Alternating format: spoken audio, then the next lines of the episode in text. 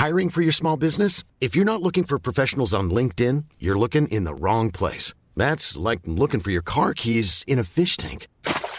LinkedIn helps you hire professionals you can't find anywhere else, even those who aren't actively searching for a new job but might be open to the perfect role. In a given month, over 70% of LinkedIn users don't even visit other leading job sites. So start looking in the right place. With LinkedIn, you can hire professionals like a professional. Post your free job on linkedin.com/people slash people today.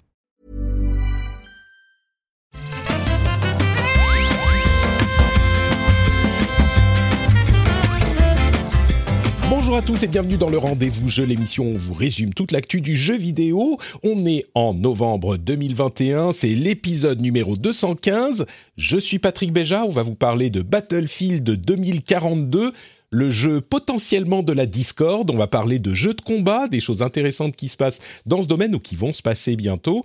Évidemment les news avec GTA Trilogy, euh, des news du côté de euh, bah, plein de news de l'industrie et puis du côté d'Activision Blizzard évidemment. Ça, c'est si on réussit à tout faire, parce que je vais vous en expliquer, je vais vous expliquer dans une seconde. Les conditions de cet enregistrement sont un petit peu particulières, mais je vais quand même euh, euh, bien venir accueillir, c'est comme ça qu'on dit, accueillir euh, dans l'émission d'abord Trinity Priscilla qui est là. Comment ça va, Priscilla? Eh ben, ça va très bien. Et félicitations, 215e épisode. Je- Oui, ça- oui. Le chiffre vient de résonner dans ma tête, c'est énorme. et euh, oui, moi, écoute, comme je te dis, tout va très bien. En plein déménagement, on écrit un livre et on fait des podcasts. C'est génial. Tu sais, j'allais, j'ai oublié, je voulais faire la présentation en faisant une super blague sur le fait que tu testais en live la suite Ah oui, de Unpacking, que c'était Packing en fait. C'est ça. c'est ça, exactement. Les viewers arrêtent pas de me le dire. Ils m'ont dit, eh ben voilà, tu vois, tu l'as ton entraînement de déménagement. J'ai dit oui, oui. Seulement, c'est un petit peu moins euh, rose bonbon et pixelisé que dans euh, Unpacking, tu vois. Ouais. C'est des, des trucs euh, métal avec des crânes et des, et des pics partout, c'est ça. Mais toi, si, les gens ne passent pas sur, si les gens passent pas sur ma chaîne euh, avec ce podcast, ils doivent vraiment m'imaginer, tu sais, avec des crânes ensanglantés euh, au bout des mains et tout toute la journée, quoi. Non, alors qu'en fait, c'est la, la, la cuisine euh, sympa, les balades. C'est sûr que c'est une ambiance un peu différente. Ouais, mais un peu de métal quand même. Un petit peu, oui. Bah, il y a quand même Voilà. le Hellfest au bout du compte, hein, c'est ça. Ouais, exactement. Euh, on a également à l'autre bout du fil euh, Panta, alias euh, Johan Ben Semoun. Comment ça va? Comment vas-tu Oui, bonjour, ça va très bien. ça va très très bien. Euh, bah, écoutez, moi, pas de, pas de déménagement à prévoir aujourd'hui, mais euh, bah, pas mal de taf pour euh, JV, du coup. Euh, des vidéos, des lives, des. bon, pff, Bref, euh, vous, connaissez le, rendement et euh, du coup, on, taffe d'arrache-pied avec la fin d'année qui arrive. Donc, euh, voilà, ça fait plaisir de participer à un petit podcast pour se changer les idées également. Donc, je suis très heureux d'être avec vous aujourd'hui. Bah, très heureux de te recevoir aussi pour la première fois. Du coup, j'espère que, que ça se passera bien. Euh, très, tu, tu es, euh, j'ai l'impression quand même un petit peu une figure de la twittosphère vidéoludique euh, francophone. Donc, je suis honoré que tu nous réserves un petit peu de Oh, temps c'est- dans ta semaine. beaucoup trop d'honneur. c'est beaucoup trop d'honneur. Et comme je le disais, c'est des conditions un petit peu particulières parce que euh, mon fils est malade et il est à la maison et je suis seul avec lui à la maison. Donc, bah, il y a personne pour s'en occuper pendant qu'on fait l'émission. Donc, il est devant un dessin animé et j'espère que ça va bien se passer. Mais il est possible qu'on ait une interruption intempestive ou plusieurs. Il renifle beaucoup. Pour le moment, ça va. On verra comment ça se ça se goupille au, au bout du compte. Euh, Il peut participer, hein. il peut participer à l'émission. si c'est ce qu'ont suggéré certains. Je vais, je vais demander. Elskling, ça va? Tu t'amuses bien? Je voulais te poser une question, mon cœur. Tu peux mettre pause une seconde sur le dessin animé? Je me demande qu'est-ce qu'il regarde comme dessin animé. Eh ouais. Il regarde Caillou. Il aime beaucoup Caillou, oui. T'arrives pas. pas, pas à mettre pause plus, hein. Je voulais te demander, est-ce que tu préfères Forza ou Animal Crossing? Le jeu de course ou Animal Crossing? Allez, Forza, Forza, Lequel Forza, tu préfères? Forza. Animal Crossing? Ok. Oh là là là là C'est- là là. d'accord, c'est bien. Ok, c'est pas grave, c'est pas grave. Regarde, ton, regarde le dessin animé, mon cœur. Tout va bien. Pauvre. Ok, bon, bah écoutez, maintenant on sait. Et moi, écoute, je propose, Patrick, que dès qu'on a un débat un peu houleux et qu'on n'est pas d'accord sur quelque chose, On demande on son demande, Voilà, on demande son avis et c'est lui qui tranchera et qui décidera. Voilà. Très très bonne suggestion. Euh, donc voilà, bah, écoutez, vous avez la, la réponse pour euh, aujourd'hui en tout cas. Si Animal Crossing plutôt que Forza, euh, vous pouvez nous dire dans les commentaires si vous êtes d'accord ou pas avec mon fils. Euh, je vais remercier du coup en passant Mathieu Vessé, Jean Cavalier, Nicolas Egbert, Speyer, qui sont les patriotes qui euh, soutiennent l'émission et bien sûr les producteurs Claude Girel, Stéphane Grégory Sata et Steph Sinalco. Merci à vous tous de participer à la vie de cette émission, la vie financière qui est importante aussi. Euh, je mentionne en passant que du coup, comme les conditions sont spéciales, on n'a pas d'after show, donc le super challenge euh, de Julien, ça sera pour la prochaine fois. Les vrais savent, vous connaissez, mais ça sera pour la prochaine fois. Eh bien écoutez, on va commencer avec un sujet qui est euh, un petit peu compliqué à aborder. Non, c'est pas Activision Blizzard, ça on en parlera un petit peu plus tard. Et c'est Battlefield 2042 qui est sorti, c'était quand? C'était la semaine dernière, je crois, vraiment sortie finale? Euh, oui, le 19. Hein. Le, 19. Voilà. Et il y a eu une semaine avant une, une pré-sortie pour ceux qui avaient précommandé, etc., etc. C'est ça, exactement. Et du coup, c'est un jeu dont je voulais parler depuis quelques semaines. On n'avait pas la, la, bonne occasion, mais maintenant euh, on peut le faire. Et c'est un jeu que j'ai, euh, moi, auquel j'ai pas joué, donc j'ai suivi ça un petit peu de l'extérieur. Mais mon impression, c'est que euh, c'est l'un des jeux sur lequel les gens s'opposent le plus. Euh, bon, peut-être pas depuis si longtemps que ça, mais en tout cas, les gens s'opposent beaucoup parce que il y a des gens qui le critiquent parce qu'ils disent qu'il n'est pas assez fini et qu'il est sorti pas vraiment fini, et en même temps euh, beaucoup de gens qui y jouent. Il y a un moyen de comment dire d'exemplifier euh, autant que possible cette euh, l'impression qu'on a sur ce jeu, c'est le fait que sur Steam c'est à la fois l'un des jeux qui est le plus joué, vraiment de manière significative, on parle de Battlefield 2042 évidemment, vraiment l'un des jeux les plus joués, et en même temps les plus dislikés euh, de ces derniers temps. Et c'est une dichotomie dont on pourrait dire qu'on en a l'habitude sur euh, Internet, mais c'est vrai que c'est quand même assez frappant parce que si on écoute euh, les, les, certains commentaires, il y a des gens qui vont dire ah ben non il y a ça qui va pas, ça qui va pas. Bon ok, le mode Portal il est cool, certains, certains modes sont cool, certains modes moins. Et en même temps, euh, c'est le Battlefield, l'un des Battlefield les plus joués euh, de, de, ces derniers temps de ces derniers opus. Euh, les notes sont également un petit peu euh, sur tout le spectre. Il y a des très bonnes notes et des notes euh, un petit peu moins bonnes, on va dire, voire mauvaises. Je suis curieux du coup, vous qui jouez, qui jouez un petit peu, Panta, toi tu as joué un petit peu, évidemment Trinity, toi tu as joué beaucoup plus, et évidemment il faut mentionner que tu as fait une opération de sponsor avec oui. euh, EA, avec DICE. Donc oui. évidemment, on le, on, on, le mentionne. Mais tu es également une connaisseuse de Battlefield. Toi, c'est de là que tu viens, en fait, euh, à la base, sur oui. la scène publique. Oui, c'est ça, tout à fait. Euh, moi, j'ai un, un, passif euh, assez important avec le jeu, étant donné que quand je me suis lancé euh, dans, dans le streaming, je ne jouais qu'à Battlefield, et avant ça, en fait, j'avais un passif euh, e-sport sur le jeu, à la, on va dire, la grande époque de Battlefield, sur Battlefield 3 et avant sur Bad Company. Donc, euh, effectivement, moi, c'était un opus que j'attendais énormément. Non pas que les derniers, pour moi, étaient mauvais, mais j'avais perdu cette petite accroche, cette petite flamme tu vois que que, mmh. que j'avais avant avec euh, avec Battlefield. Donc effectivement, j'attendais énormément celui-là. Euh, j'ai effectivement fait euh, une opération promotionnelle avec avec EA, c'est important de le dire. Euh, ça ne m'empêche pas d'avoir d'avoir un avis, de trouver quand même des points négatifs. Mais si je dois résumer un petit peu ce que j'en pense. Euh, personnellement, euh, les deux opérations euh, promotionnelles que j'ai fait, euh, c'était sur euh, les nouveaux modes, notamment donc Hazard Zone et le mode Portal, que personnellement j'ai vraiment apprécié. Hazard Zone, c'est un mode en fait un peu, on va dire presque un mode qui pourrait s'apparenter compétitif. Hein. Pour moi, c'est quelque chose qui, qui, dans le dans le dans le futur peut vraiment devenir un mode compétitif vu que ça se joue en squad de 4 c'est un mode assez original, assez dynamique. Et personnellement, j'ai vraiment j'ai vraiment apprécié y jouer et sachant que pendant la soirée je le précise, je n'ai eu aucun souci de déconnexion, etc. Parce que je sais qu'il y a beaucoup de retours par rapport à ça. Euh, et le mode portal, pour moi, c'était un petit peu un clin d'œil euh, aux, aux, aux, joueurs des anciens Battlefield, donc je pouvais que aimer vu qu'il y avait du Bad Company 2 et ouais. euh, du, euh, du Battlefield 3.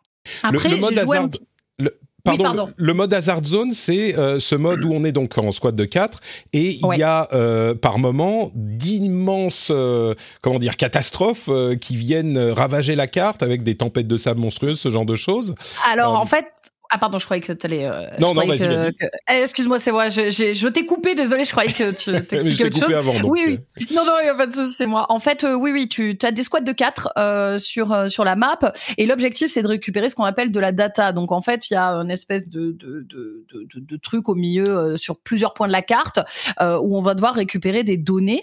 les squads vont se battre pour ça, et hum, on doit s'extraire avec le plus de data possible. Donc on peut mmh. emporter de 3 à 5 en fonction en fonction fonction des, bonus choisis sur soi et euh, par personne par squad. Et l'objectif, c'est de partir avec le plus de data. Mais bien évidemment, c'est pas aussi simple que ça parce qu'en fait, il y a un deux points d'extraction, un premier et un deuxième qui arrivera un peu plus tard. Et bien évidemment, tout le monde veut s'extraire et une seule squad peut s'extraire par euh, par euh, par hélicoptère ou avion qui arrive. Donc c'est un mode où on rentre vraiment vraiment dans, dans l'art, hein, si on peut dire ça comme ça, et qui est, je trouve, très intéressant sur le plan compétitif. D'accord.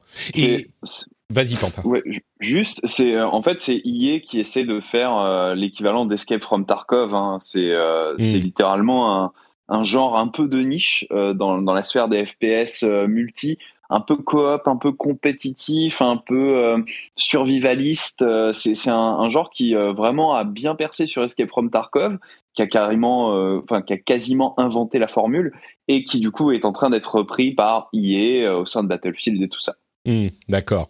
Euh, donc c'est de là que ça vient. Il y a aussi d'autres modes. Il y a un mode euh, euh, grosse opération avec, je crois, 128 joueurs sur la carte, enfin un truc vraiment significatif, dont, dont les retours sont peut-être un petit peu moins bons, j'ai l'impression, parce que beaucoup de gens disent peut-être les, les moins organisés.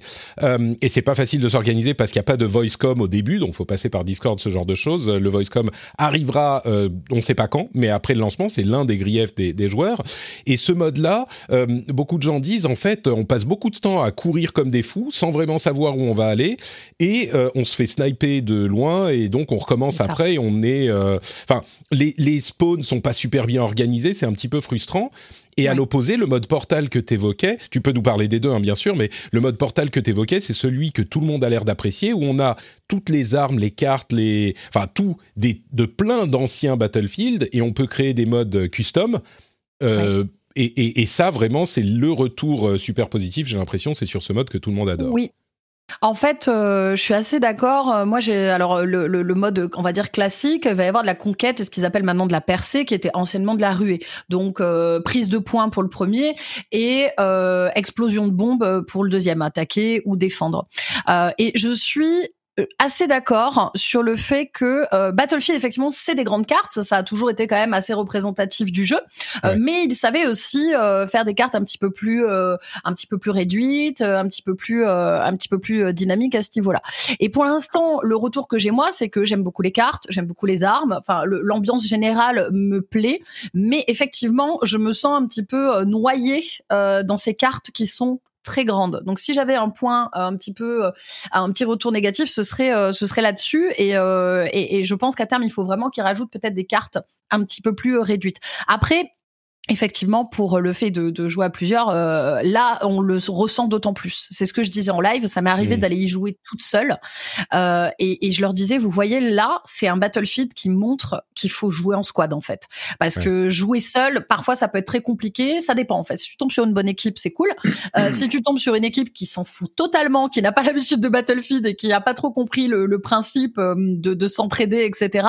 bah en fait, tu te retrouves très vite à mourir un petit peu à la chaîne Concernant le mode Portal, je suis d'accord. Je pense que ce qui plaît, c'est que euh, bah déjà il y a ce crossover euh, possible entre les anciens, choisir les armes des anciens, créer ses propres modes avec des cartes qui sont à la fois euh, assez grandes pour représenter un Battlefield, mais qui sont des cartes emblématiques en fait du jeu et qui ont ce bon ratio assez grand, mais assez dynamique en fait à l'intérieur. D'accord. Alors, euh, si, je puis me permettre, du coup, euh, sur euh, Portal, moi je suis assez d'accord avec Trinity, c'est une très très bonne idée et tout, et c'est vraiment cool de, de, se replonger dans des BF comme BF 1942 et tout ça, avec les armes d'époque, avec les maps d'époque, genre El Almein, enfin moi ça m'a ça m'a rappelé énormément de souvenirs sur BF 1942 et j'étais vraiment comme un gosse en, en y jouant. Après tu fais vite le tour parce que côté contenu, finalement, t'as que deux maps par par épisode quoi représentées. et t'as as très peu d'armes et je crois même qu'ils ont désactivé le gain d'XP parce qu'il y a des petits malins qui, à travers le mode portal, ont fait des serveurs XP infini où en gros tu butes des bots en boucle et ça te fait grimper ton XP. Donc ils ont désactivé ça. donc du coup en fait tu y joues un peu pour rien quoi. Donc je, je suis un peu je suis un peu à la fois émerveillé par ce qu'ils ont réussi à faire et en même temps un peu frustré parce que ça sert pas à grand chose. Euh, l'autre pan euh, qui est intéressant, c'est le All Out Warfare. Tu l'as dit, Trinity. Euh, ça, ça baboule. Il y a des maps immenses, trop grandes. Je suis assez d'accord avec toi aussi. moi, je regrette énormément qu'il n'y ait pas de map urbaine, mais vraiment urbaine, quoi. Je, je, je vois là, je j'ai joué un peu, hein, je dois avoir 4 heures hein, sur Battlefield 1900, enfin 2042, mais euh, tu vois, il y a une map euh, asiatique un peu avec des buildings de partout et tout. C'est très joli. Tu peux faire des magnifiques euh, dogfights ou des, des combats d'hélico à travers les buildings. Il l'avait bien montré dans les trailers. Mais en termes d'intérieur, enfin, c'est d'une pauvreté hallucinante. Moi, je me souviens de de maps comme Strike at Karkand et tout ça sur BF2 notamment, où bah, bah merde quoi. Enfin c'était un jeu d'extérieur et d'intérieur, de close combat, donc de combat vraiment euh, très intimiste quoi où on va où on va être euh, à quelques mètres à peine de, de, de notre adversaire et des maps avec des, des snipers qui font des tirs à, à, plus d'un kilomètre quoi. Enfin c'était ça en fait la magie de Battlefield c'était de combiner un peu tout. D'avoir de l'infanterie d'avoir des, des véhicules d'avoir de de euh, et de pouvoir te, déplacer à pied, de pouvoir euh, te déplacer à pied d'un point à l'autre, parce que là, le vrai problème, et on le redit, on va un peu se répéter, mais c'est que pour aller d'un point à un autre, il y a des points intéressants quand euh, à l'intérieur des bâtiments, mais entre, tu as un open field euh, qui fait 2 km, et, et, du coup, ça devient un peu compliqué par un moment, bien que ça puisse être intéressant dans le mode percé, par contre. Dans le mode percé, moi, j'ai vécu la dernière fois une game où j'étais comme une folle, où là, on avait vraiment l'impression d'un vrai combat. Euh, on était tous en ligne, on était genre 60 joueurs et on avançait comme ça. On se faisait dégommer, mais on se réanimait, etc. Et on avançait. Et là, c'était intéressant dans le mode percé. Euh, je trouve que justement un peu plus j'ai pris plus ouais j'ai pris plus de plaisir dans le mode percé parce qu'effectivement c'est moins le bazar tout le monde va vers le même point donc on se retrouve plus facilement à être une cinquantaine à essayer de rusher hmm. et, juste ouais euh, excuse-moi Patrick je, je, je voulais juste rebondir sur un truc. Euh, euh, tu, l'as dit, Trinity, il y, a, vraiment cette impression d'être en équipe sur le, mode percé. Mais euh, moi, je trouve l'un des plus gros griefs, et à raison, qui a été fait à l'égard de cet épisode, c'est qu'il il a, voulu transformer le team play. C'est-à-dire que maintenant, tout le monde peut faire n'importe quel rôle. Il n'y a plus d'importance d'avoir telle classe et donc tu es limité à tel type de matériel que tu peux emmener et ton boulot c'est vraiment réanimer les gens quand tu es médecin par exemple ça, ça n'existe plus quoi. Enfin, vraiment, maintenant, euh, les tous les équipements sont relativement interchangeables. Tu, il n'y a pas vraiment de, tu, tu n'as plus l'impression de jouer un support ou de jouer un médecin ou de jouer mmh. un assaut. Euh, ça, ils ont totalement éradiqué cette idée parce qu'ils veulent que n'importe qui puisse se débrouiller euh, face à n'importe quelle situation. Donc c'est très bien pour les joueurs qui sont solo, sauf que les gens qui jouent solo généralement jouent peut-être à d'autres licences, hein, peut-être à Call of Duty, mais quand tu joues à Battlefield, tu joues pour être au cœur d'une escouade. Et ça, malheureusement, euh, bah, ils ont voulu un peu l'éradiquer et ils sont en train de, de faire euh, euh machine arrière à toute vitesse là avec les, les updates récents et futurs hein, qui vont arriver très bientôt. Et il y en a un qui arrive d'ailleurs aujourd'hui. Euh, pour essayer de gommer un peu ça et de réintégrer un peu de, de team play quoi dans, dans cette formule. Mmh. Bah, Ouais, t'es es, d'accord, Trinity. C'est c'est un peu, euh, en fait, le, au final, ce que j'en retire comme euh, enseignement, c'est que le jeu, visiblement, d'après la plupart des gens, est sorti un peu tôt, euh, voire trop tôt, mais pas. Il y a des bugs, clairement, il y a des problèmes. Il n'était pas prêt à sortir, mais pas au point qu'il soit injouable. Au contraire, il y a beaucoup de gens qui s'y amusent, mais beaucoup de gens conseillent quand même, à moins d'être un, Die de Battlefield, euh, attendre quand même euh, qu'un certain nombre d'updates soient arrivés. Là, au final, quand je vous écoute, j'ai l'impression que vous êtes euh, plus négatif que positif quand je vous écoute. Mais quand on en discutait avant, j'avais l'impression que vous étiez plus positif que négatif. Donc je vous pose la question, est-ce que vous recommandez le jeu? Qu'est-ce que vous en pensez au final si on doit faire une mini conclusion sur le, le jeu lui-même? Moi, je pense, que, je pense que ça dépend ce qu'on recherche. Moi, personnellement, je suis quand même plus positif de, de, mon ressenti de joueuse. Je suis quand même plus positif parce qu'en fait, euh, bah, par exemple, si le mode conquête pour l'instant c'est pas trop ça, euh, l'avantage c'est qu'il y a la possibilité de faire euh, plein d'autres choses. Euh, je pense qu'il y a quand même des bonnes idées. Euh, je le redis, pour moi, euh, Hazard Zone reste une très bonne idée parce que moi, j'ai comme je disais d'un passif e-sportif et c'était très compliqué en fait d'organiser des modes compétitifs, etc. quand à la base il y a le jeu il avait que de la conquête ou de la ruée. Donc, euh, je pense que il y a des bonnes idées. Euh, comme on disait, il faut attendre effectivement les updates. Ça a toujours été comme ça, quasiment. Mm. On va pas se mentir. Il y a toujours eu un petit temps euh, d'ajustement, etc. Sachant que IE, on a beau dire ce qu'on veut, c'est quand même de ce que j'en retiens, euh, ils écoutaient beaucoup la communauté euh, et parfois même ils l'ont trop écouté euh, sur certains opus euh, quand ils remettaient les armes. Enfin, tous les deux mois, ça changeait d'armes et tout, euh, etc. Enfin, ça ont changé les, les la méta des armes. donc moi personnellement, je suis quand même plutôt positive. En tout cas, j'ai pris beaucoup de plaisir à jouer. Euh, hormis vraiment pour moi le, le, point noir, à mon avis, hormis les bugs qui vont être réglés, ça se règle des bugs, euh, c'est euh, c'est que les maps conquêtes, voilà, comme on disait, sont un peu trop grandes. Mais si vous aimez euh, les combats, c'est un peu un peu réaliste, quoi. C'est un peu bordélique, euh, ça, ça, mm. part dans tous les sens. Si vous aimez ça, il y a quand même une ambiance BF qui est là. Ils sont très forts sur le sound design. Euh, ils font toujours un taf euh, assez énorme sur les véhicules, sur euh, sur tout ça.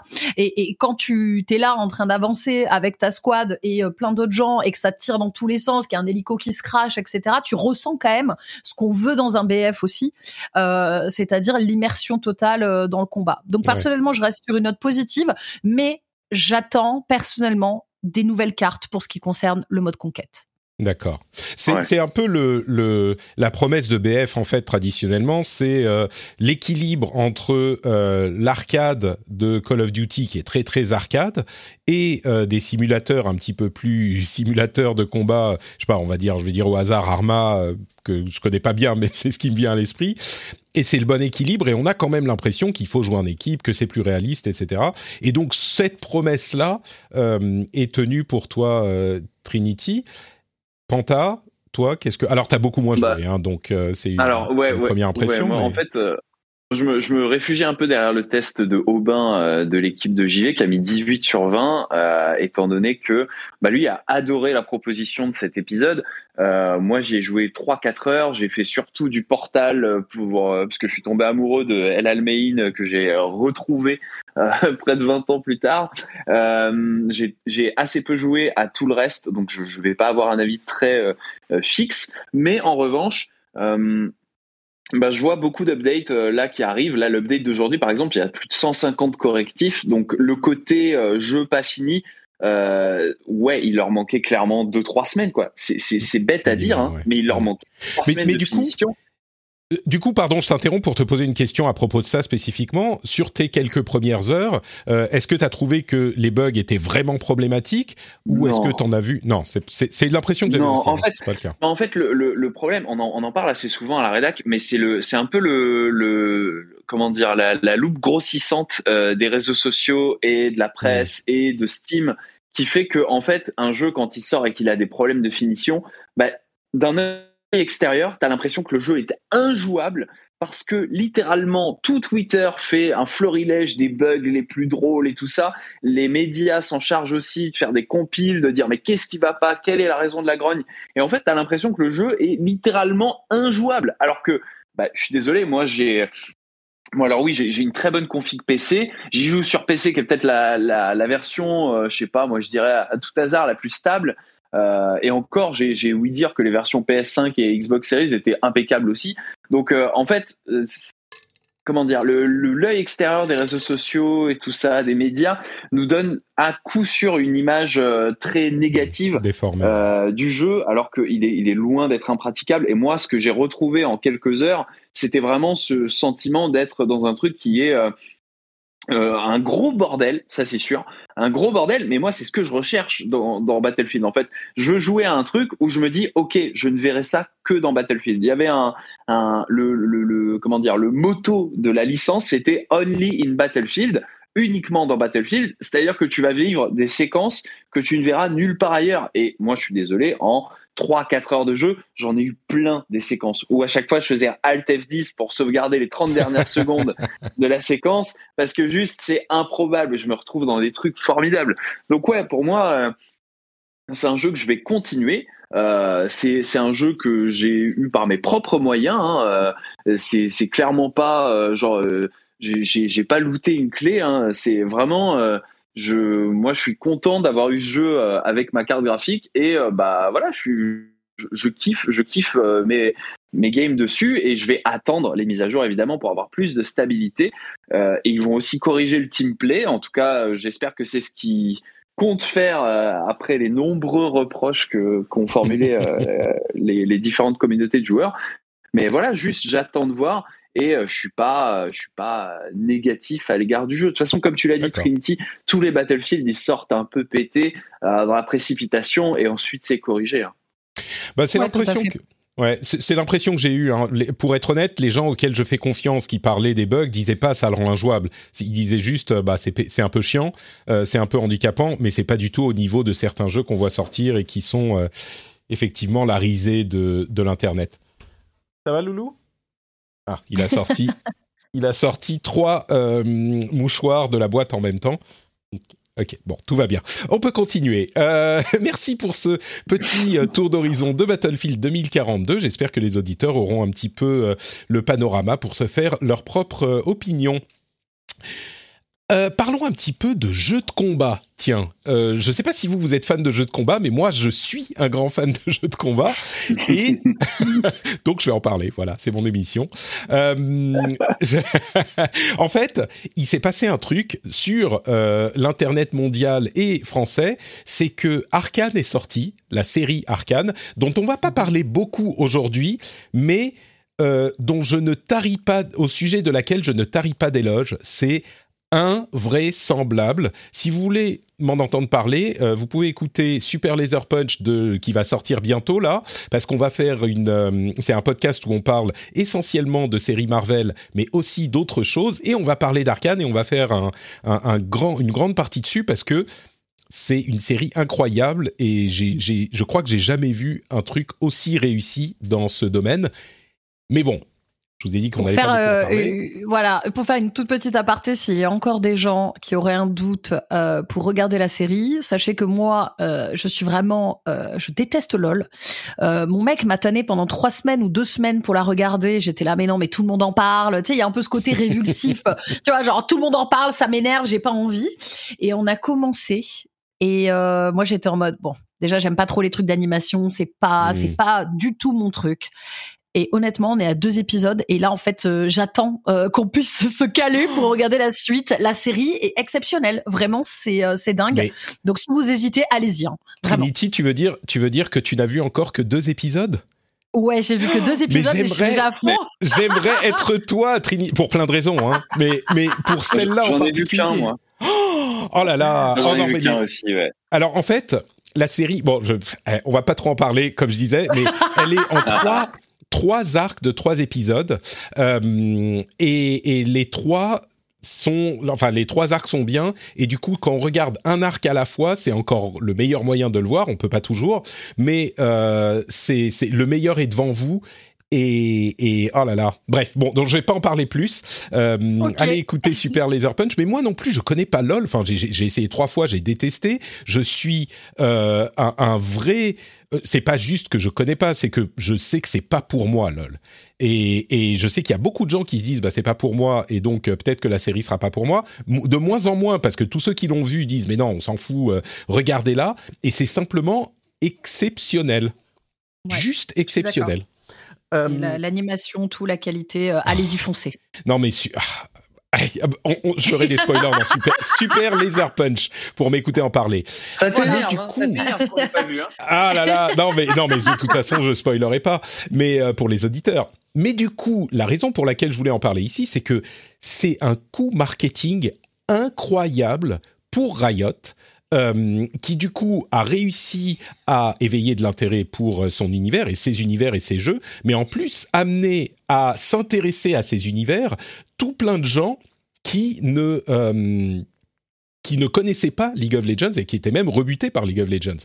Et comme ils ont plein de jeux différents et surtout des jeux en préparation, euh, ça peut amener des gens qui s'y seraient pas intéressés à s'y intéresser à l'avenir et notamment Project L dont ils ont habilement dévoilé un petit peu plus de choses euh, ces derniers jours avec la sortie d'Arkane. Project L, c'est leur jeu de combat.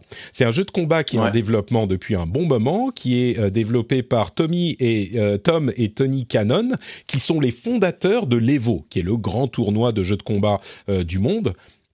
Et donc ils ont, ils avaient commencé à développer un jeu, ils ont été rachetés par Riot et euh, ils ont dévoilé un petit peu plus de choses sur le jeu dans un tweet. Euh, ils ont, alors le jeu en lui-même, il y a quelques informations. Je vais vous mettre dans le chat le tweet pour que vous alliez voir ça si vous n'avez pas vu, mais les graphismes hein. ressemblent. Il y a, c'est, c'est, il y a deux choses à noter. D'abord, c'est un jeu en un assist fighter, c'est un jeu de combat en 2D, en, euh, enfin, euh, combat 2D type Street Fighter, mais avec, on joue deux personnages à la fois qui peuvent venir s'assister l'un l'autre. Et, encore plus important, c'est un jeu dont les contrôles, comme le jeu qu'ils avaient développé avant d'être acheté, seront extrêmement simples. C'est-à-dire que pour faire un coup spécial, on a un bouton coup spécial et pour faire euh, des coups spéciaux différents, on fait avant coup spécial, arrière coup spécial, etc. Donc la prise en main elle-même, l'exécution est hyper facile.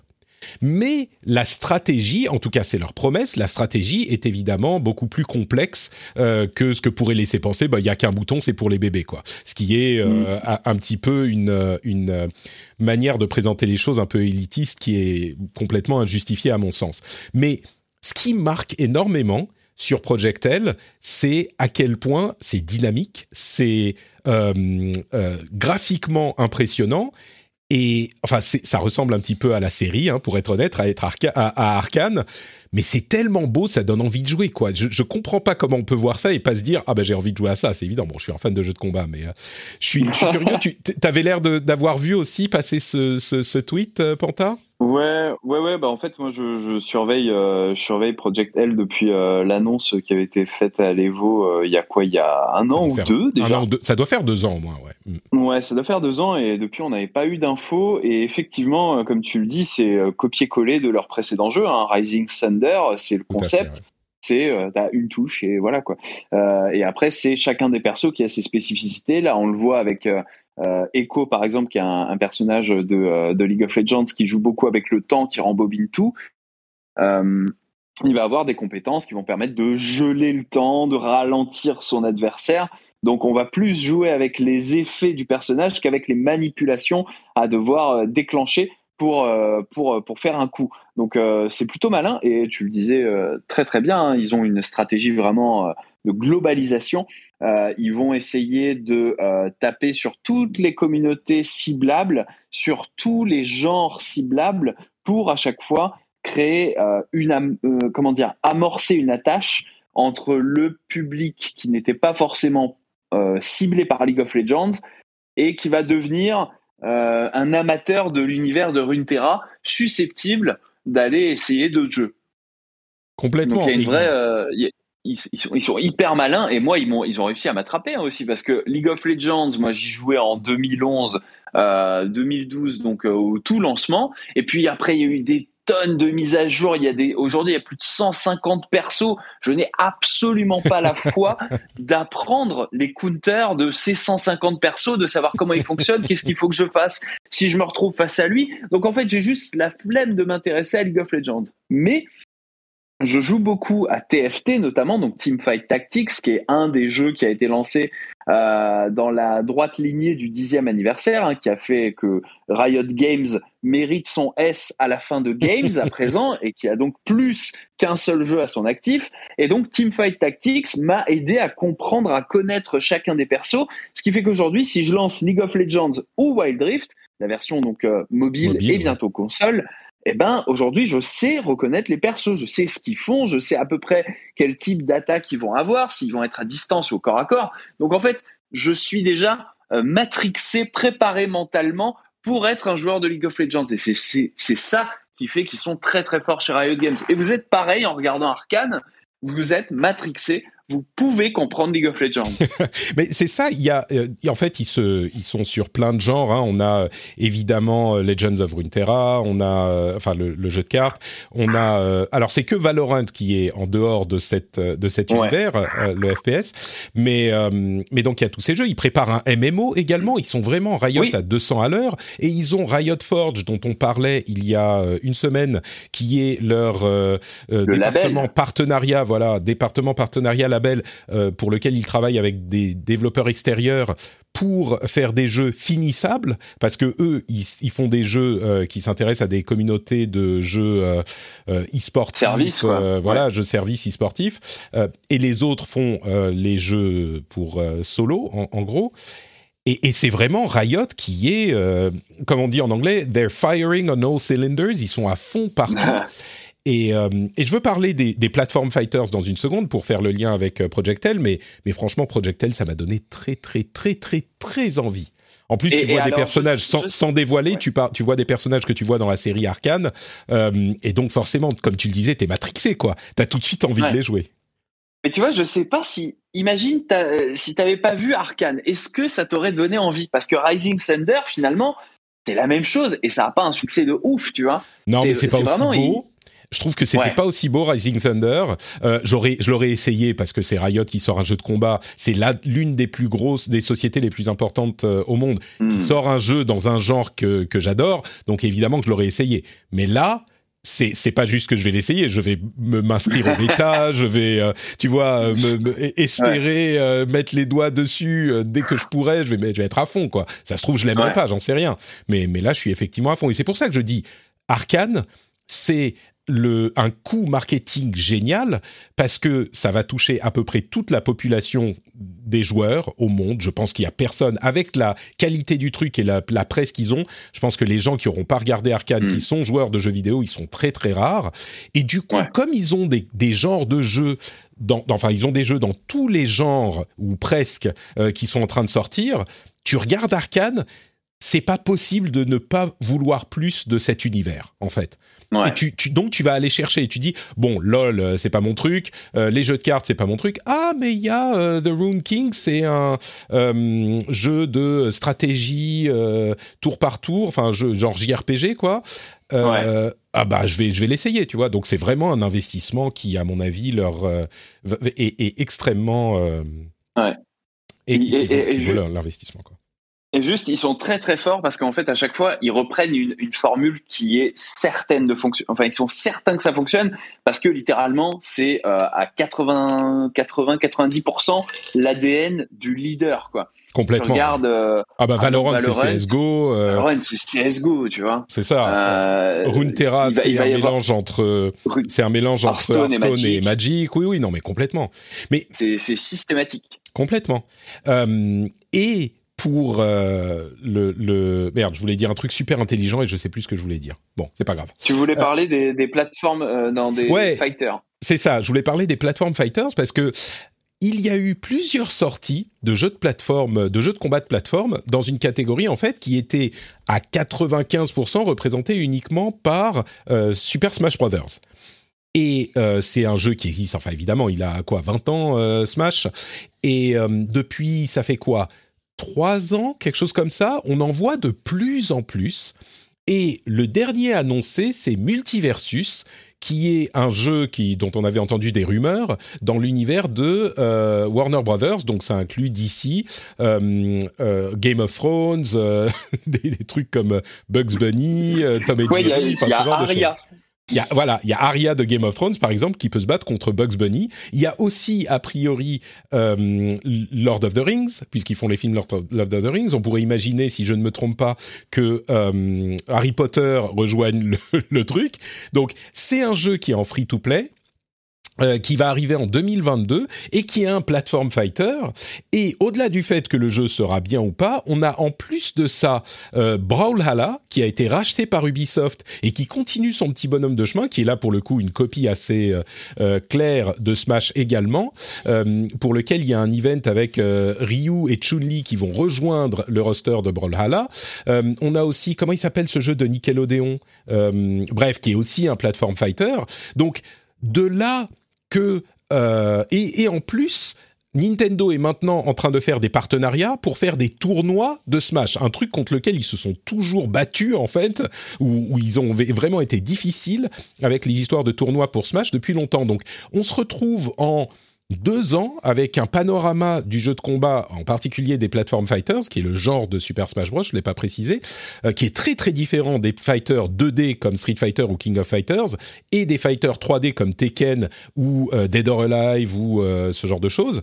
Et donc c'est un autre genre de jeu de combat. Et en deux ou trois ans, on se retrouve d'un genre où il y avait que Smash et encore Smash avant Ultimate, il était pas hyper. tout le monde jouait sur Melee qui avait 20 ans. Et donc on se retrouve avec trois ou quatre représentants, là où il y en avait qu'un seul, un petit peu tombé dans l'oubli. J'ai il y a des gens qui vont s'énerver si je dis ça, mais qui n'était pas, euh, c'est pas vrai d'ailleurs. Il n'était pas tombé dans l'oubli, mais en tout cas qui est revenu complètement sur le devant de la scène. De la scène. Et, et, donc, on a un troisième genre de jeu de combat qui est né en en deux trois ans, alors que c'était qu'un seul jeu. J'ai trouvé ça intéressant. Je suis sûr que les gens qui aiment pas les jeux de combat ne s'y intéresseront pas du tout.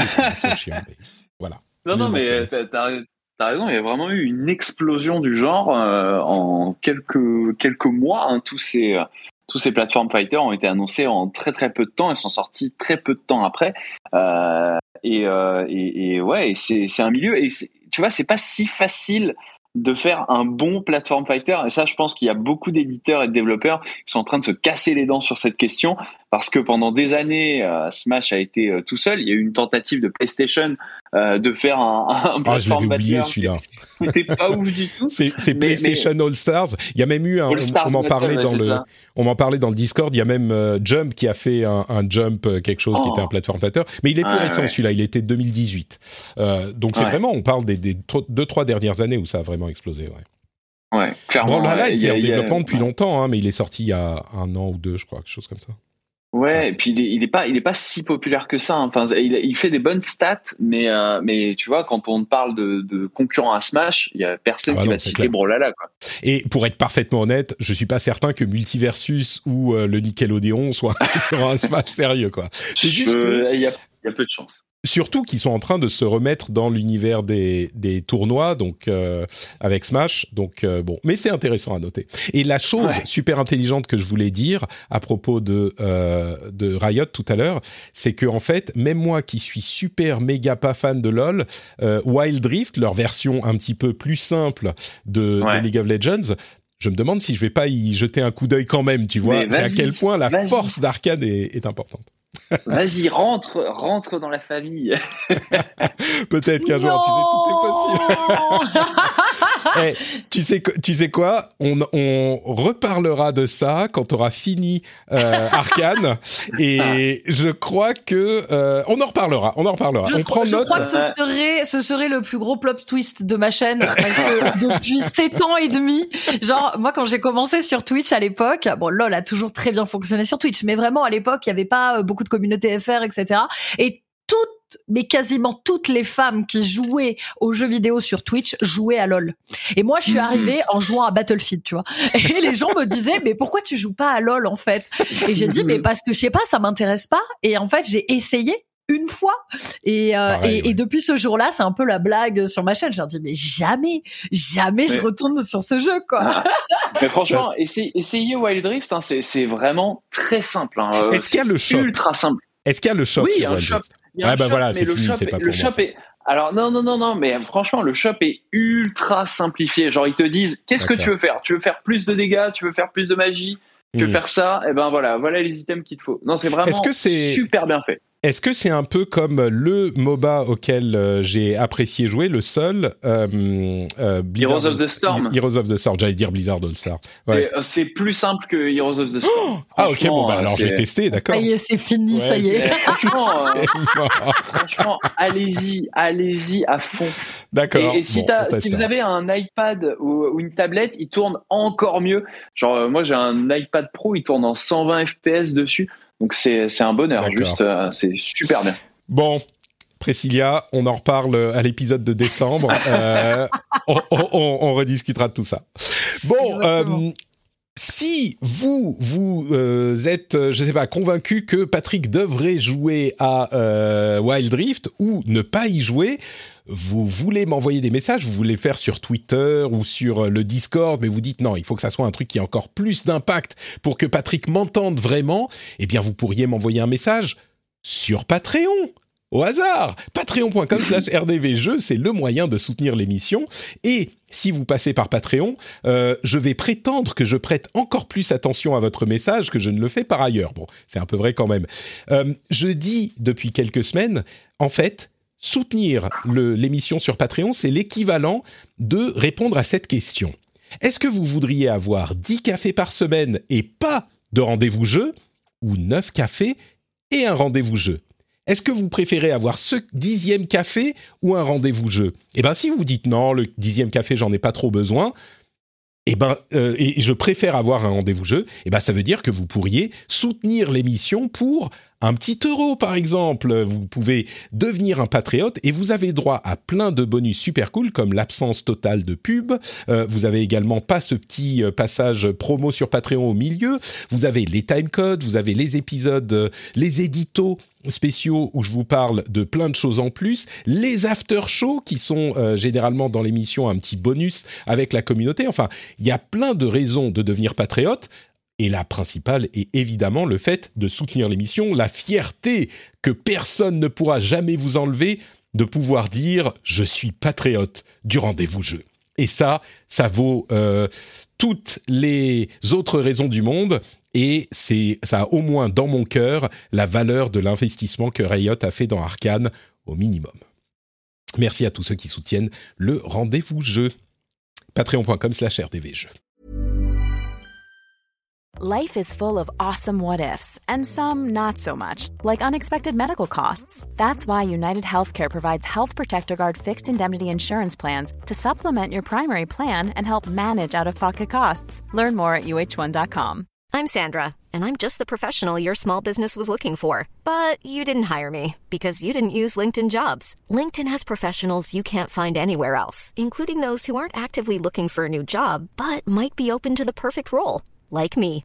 In a given month, over 70% of LinkedIn users don't visit other leading job sites. So if you're not looking on LinkedIn, you'll miss out on great candidates like Sandra.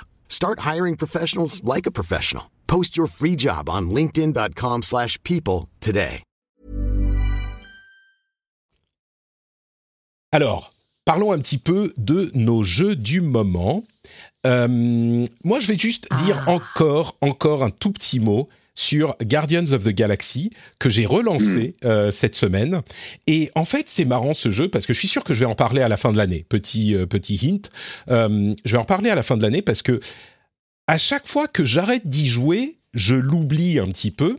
Et à chaque fois que je le relance, parce que je me dis, oh, je suis pas trop loin de la fin, faudrait que je recommence, je redécouvre à quel point il a des qualités incroyables. Alors, il a des défauts, certainement. Disons que il y a une grosse partie qui est assez moyenne. Le combat est moyen, les puzzles sont moyens, ok, voilà. Mais les visuels sont incroyables et surtout l'écriture, j'en ai déjà parlé, mais je vais juste en rajouter une couche. J'ai juste, je crois, jamais vu un jeu aussi bien écrit dans ce style-là. Les euh, conversations de groupe sont hyper marrantes, les personnages sont intéressants et je vous dis, c'est tellement drôle et bien écrit, je me, je, prends un énorme plaisir à y jouer. Et je m'en souviens à chaque fois que je le relance, et je sais pas pourquoi je l'oublie quand je quand j'y joue plus. Mais donc vraiment, je veux dire, il est au, au, top de sa catégorie dans euh, l'écriture. Et donc c'est vraiment un jeu. Alors c'est pas un visual novel hein, ou un, un, un 3D novel, mais on le on, y joue pour les personnages que je vais pas spoiler, mais il y a des trucs vraiment sympas pour les personnages et les dialogues. Il y a même des moments franchement franchement émouvants. Euh, c'est pour suivre l'histoire. Et dans ce domaine, je trouve vraiment qu'il excelle et qu'il mérite euh, une place sur euh, comment dire sur une haute marche de l'escalier dans cette catégorie-là. Donc je voulais juste le, le mentionner. Hmm. Il faut vraiment que je le continue, moi. J'ai fait un tout petit peu le début et puis après j'ai été emporté sur d'autres jeux.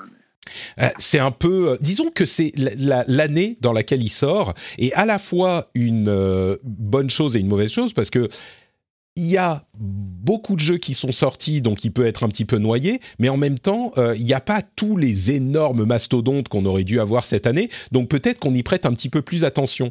Mais, mais hmm. je suis d'accord que du coup, euh, quand on le pose, quand on pose la manette et qu'on arrête d'y jouer, on n'a pas forcément envie. Je comprends pas très bien pourquoi, mais on n'a pas forcément envie d'y retourner. Et moi, je te dis, quand, à chaque fois que j'y retourne, je me dis, mais attends, mais c'est tellement beau, c'est tellement cool, je passe un tellement bon moment, euh, je suis surpris de pas y être retourné plus tôt, quoi.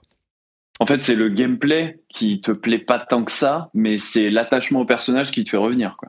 Complètement. Je veux dire, il y a des personnages qui sont. Le gameplay est vraiment oubliable. Il est bon, moi, il est pas mauvais, hein. C'est pas mauvais, mais vraiment hmm. oubliable voire peut-être un peu mauvais, mais, mais l'attachement au personnage, ouais, il est, il est, enfin, il y a des personnages, je vais pas spoiler parce que c'est tout basé sur l'histoire, mais il y a des personnages qui sont euh, vraiment très très cool et qui sont, on a toujours l'impression de faire partie de cette équipe et chacun des membres de l'équipe a sa personnalité qui est développée au cours du jeu, juste par les dialogues, juste par les interactions, mm. et, euh, et on a l'impression vraiment de, de, de faire partie de ce groupe, quoi, et d'être, euh, d'avoir des problèmes dans le groupe, de pas savoir comment les résoudre, d'être attaché au personnage. Enfin, vraiment, c'est très bien fait, quoi. Bon. Euh, Trinity, est-ce que tu as joué à autre chose que Battlefield euh, ces derniers temps? Alors oui, oui, euh, florilège de jeux, je vais du coup essayer de pas trop m'attarder dessus parce que vu que j'ai été euh, absente un bon moment pour, pour diverses choses, voyages, etc. et événements, j'avais beaucoup de choses à rattraper. mais bon, forcément là en ce moment, je suis en train, je suis en plein dans Forza Horizon.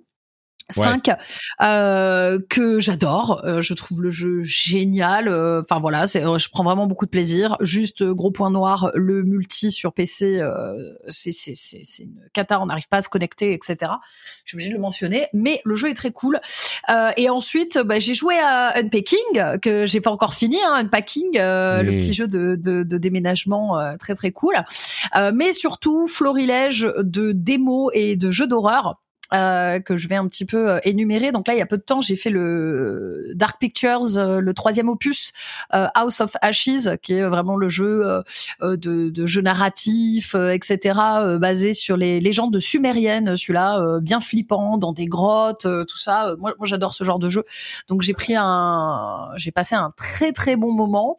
Et là, ça fait deux jours, j'ai testé des démos. Si vous avez envie de trucs qui font bien flipper, alors le premier, c'est un jeu qui va sortir normalement l'année prochaine, qui est très inspiré. Si vous aimez les ambiances à la Spielberg, que vous aimez les ambiances des films comme Signe, etc., vous avez la démo de They Are Here qui est disponible, euh, qui est une démo euh, qui traite donc le sujet des extraterrestres, mais en version très euh, très euh, années 90, hein, euh, avec les champs de maïs, etc.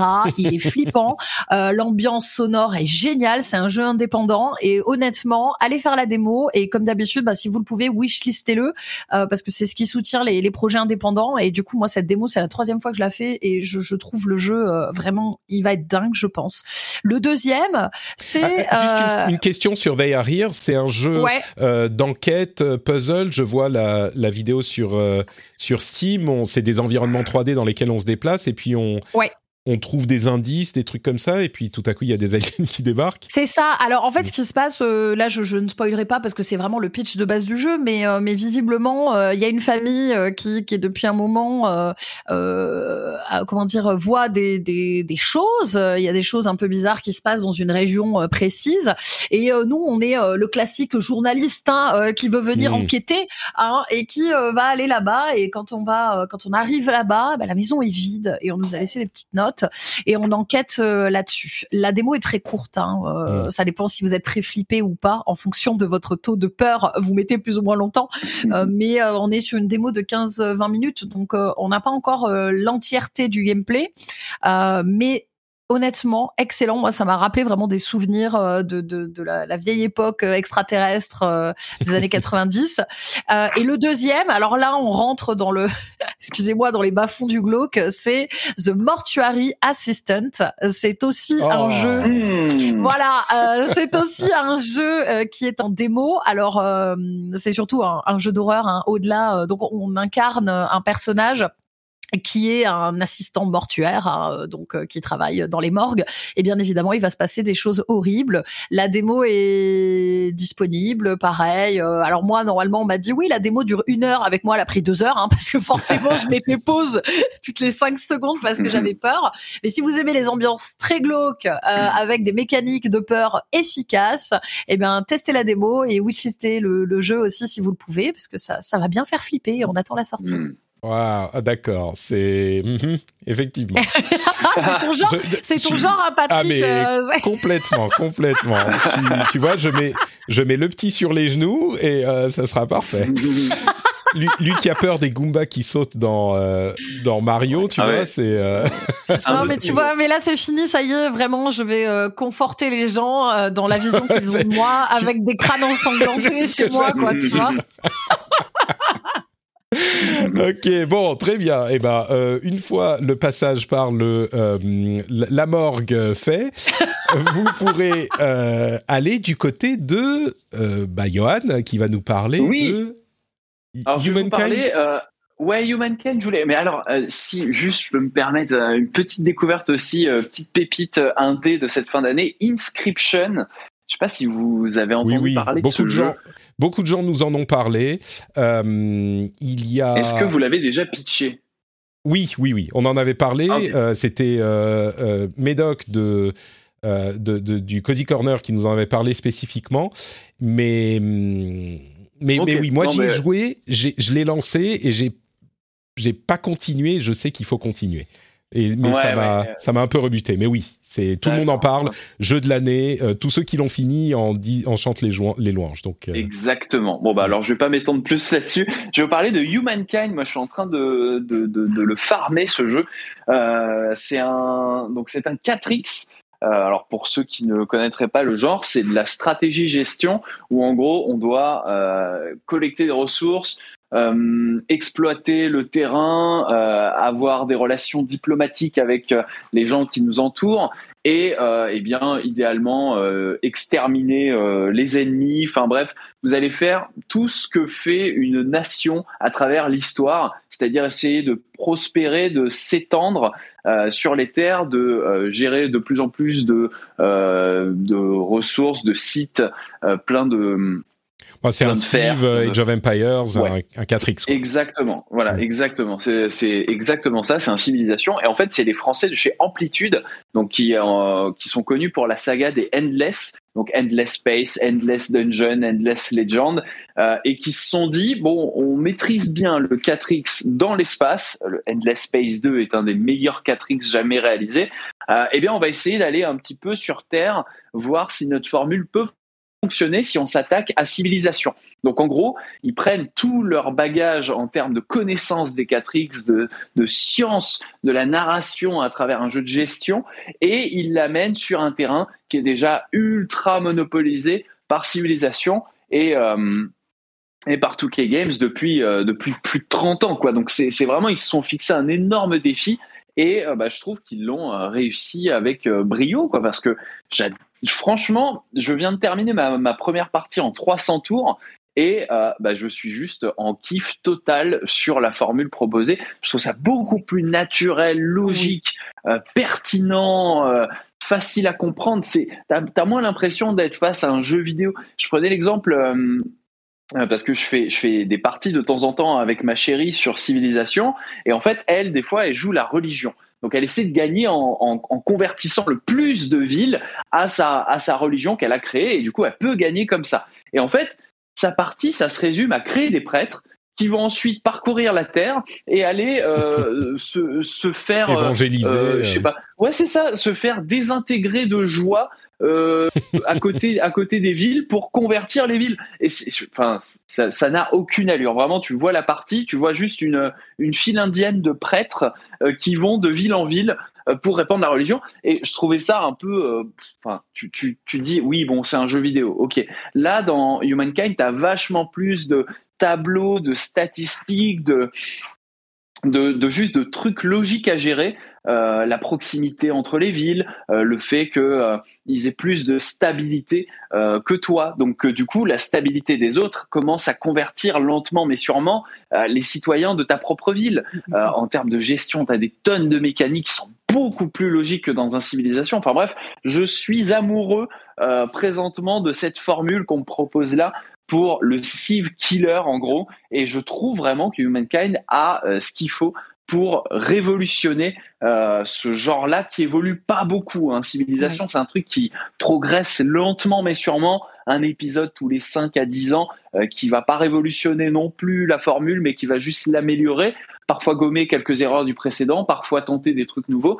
Mais là, vraiment, on a une autre vision beaucoup plus adulte, beaucoup plus mature, je trouve, et qui mérite amplement d'être jouée. Alors attention, c'est pas... Euh, on va dire, il y, a des tutos, hein, mais c'est si vous ne connaissez pas les 4X, n'y allez pas tout de suite. Essayez peut-être hein, de faire un Civilisation 6 qui est plus abordable, qui est plus simplifié, et ensuite partez sur Humankind.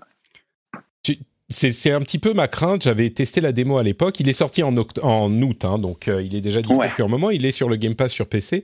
Euh, mais j'avais testé la démo et j'avoue que j'avais été un petit peu euh, submergé, euh, overwhelmed par les by les euh, tous les menus, tous les trucs dans la démo. Je n'avais rien compris. Et tu confirmes. Trinity, je, t'entendais acquiescer. Tu, tu l'as testé toi aussi? Et alors moi je l'ai testé, j'ai eu la chance euh, d'interviewer euh, un des, une des personnes du studio lors de l'événement Made in France en fait. Et, euh, et, effectivement, alors moi je suis pas une très grosse joueuse de, de, de 4X, j'ai quand même un gros affect pour, pour tout ce qui concerne la gestion, etc. Et, et, et, ce genre aussi de, de jeu, mais je suis pas je suis pas hyper forte à ça. Et personnellement, effectivement, on est un peu noyé sous la masse d'informations au début, mais c'est normal, c'est le genre du jeu en fait qui veut ça mais j'ai été hyper séduite, euh, pareil euh, par euh, par effectivement toutes toutes ces petites subtilités dont tu parles, même visuellement, moi je le trouve magnifique en fait. Je trouve qu'ils ont ils ont une ils ont mis une patte visuellement qui qui fait qui fait vraiment plaisir à regarder. Et j'ai très envie de me faire une vraie partie, mais je sais qu'il faut que je prenne le temps. en vrai, faire une complète, mais en vrai, tu vois les 300 300 tours, moi je l'ai bouclé en euh, trois soirs, ouais. J'ai fait, ça. a dû me prendre 7 ou 8 heures pour le finir sur une première partie, donc les premiers tours. T'inquiète pas que chaque tour, à chaque fois, avec euh, le nombre de trucs à lire, le nombre de paramètres à prendre en compte, ça prenait parfois 5 grosses minutes, quoi.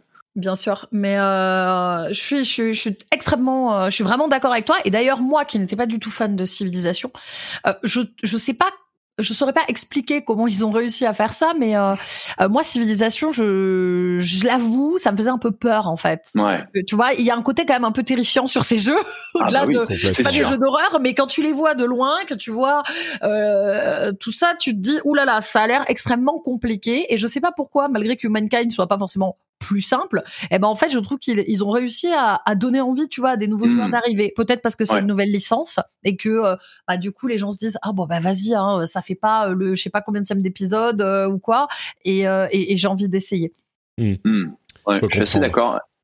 Et là, l'état, ouais. Pardon. Non, vas-y, vas-y, vas-y. J'allais, j'allais te poser des questions sur les autres. J'allais dire en, termes de, complexité, euh, l'étape d'après c'est Europa Universalis, Crusader Kings, euh, tous ces jeux qui sont vraiment des jeux euh, typiques à tableau.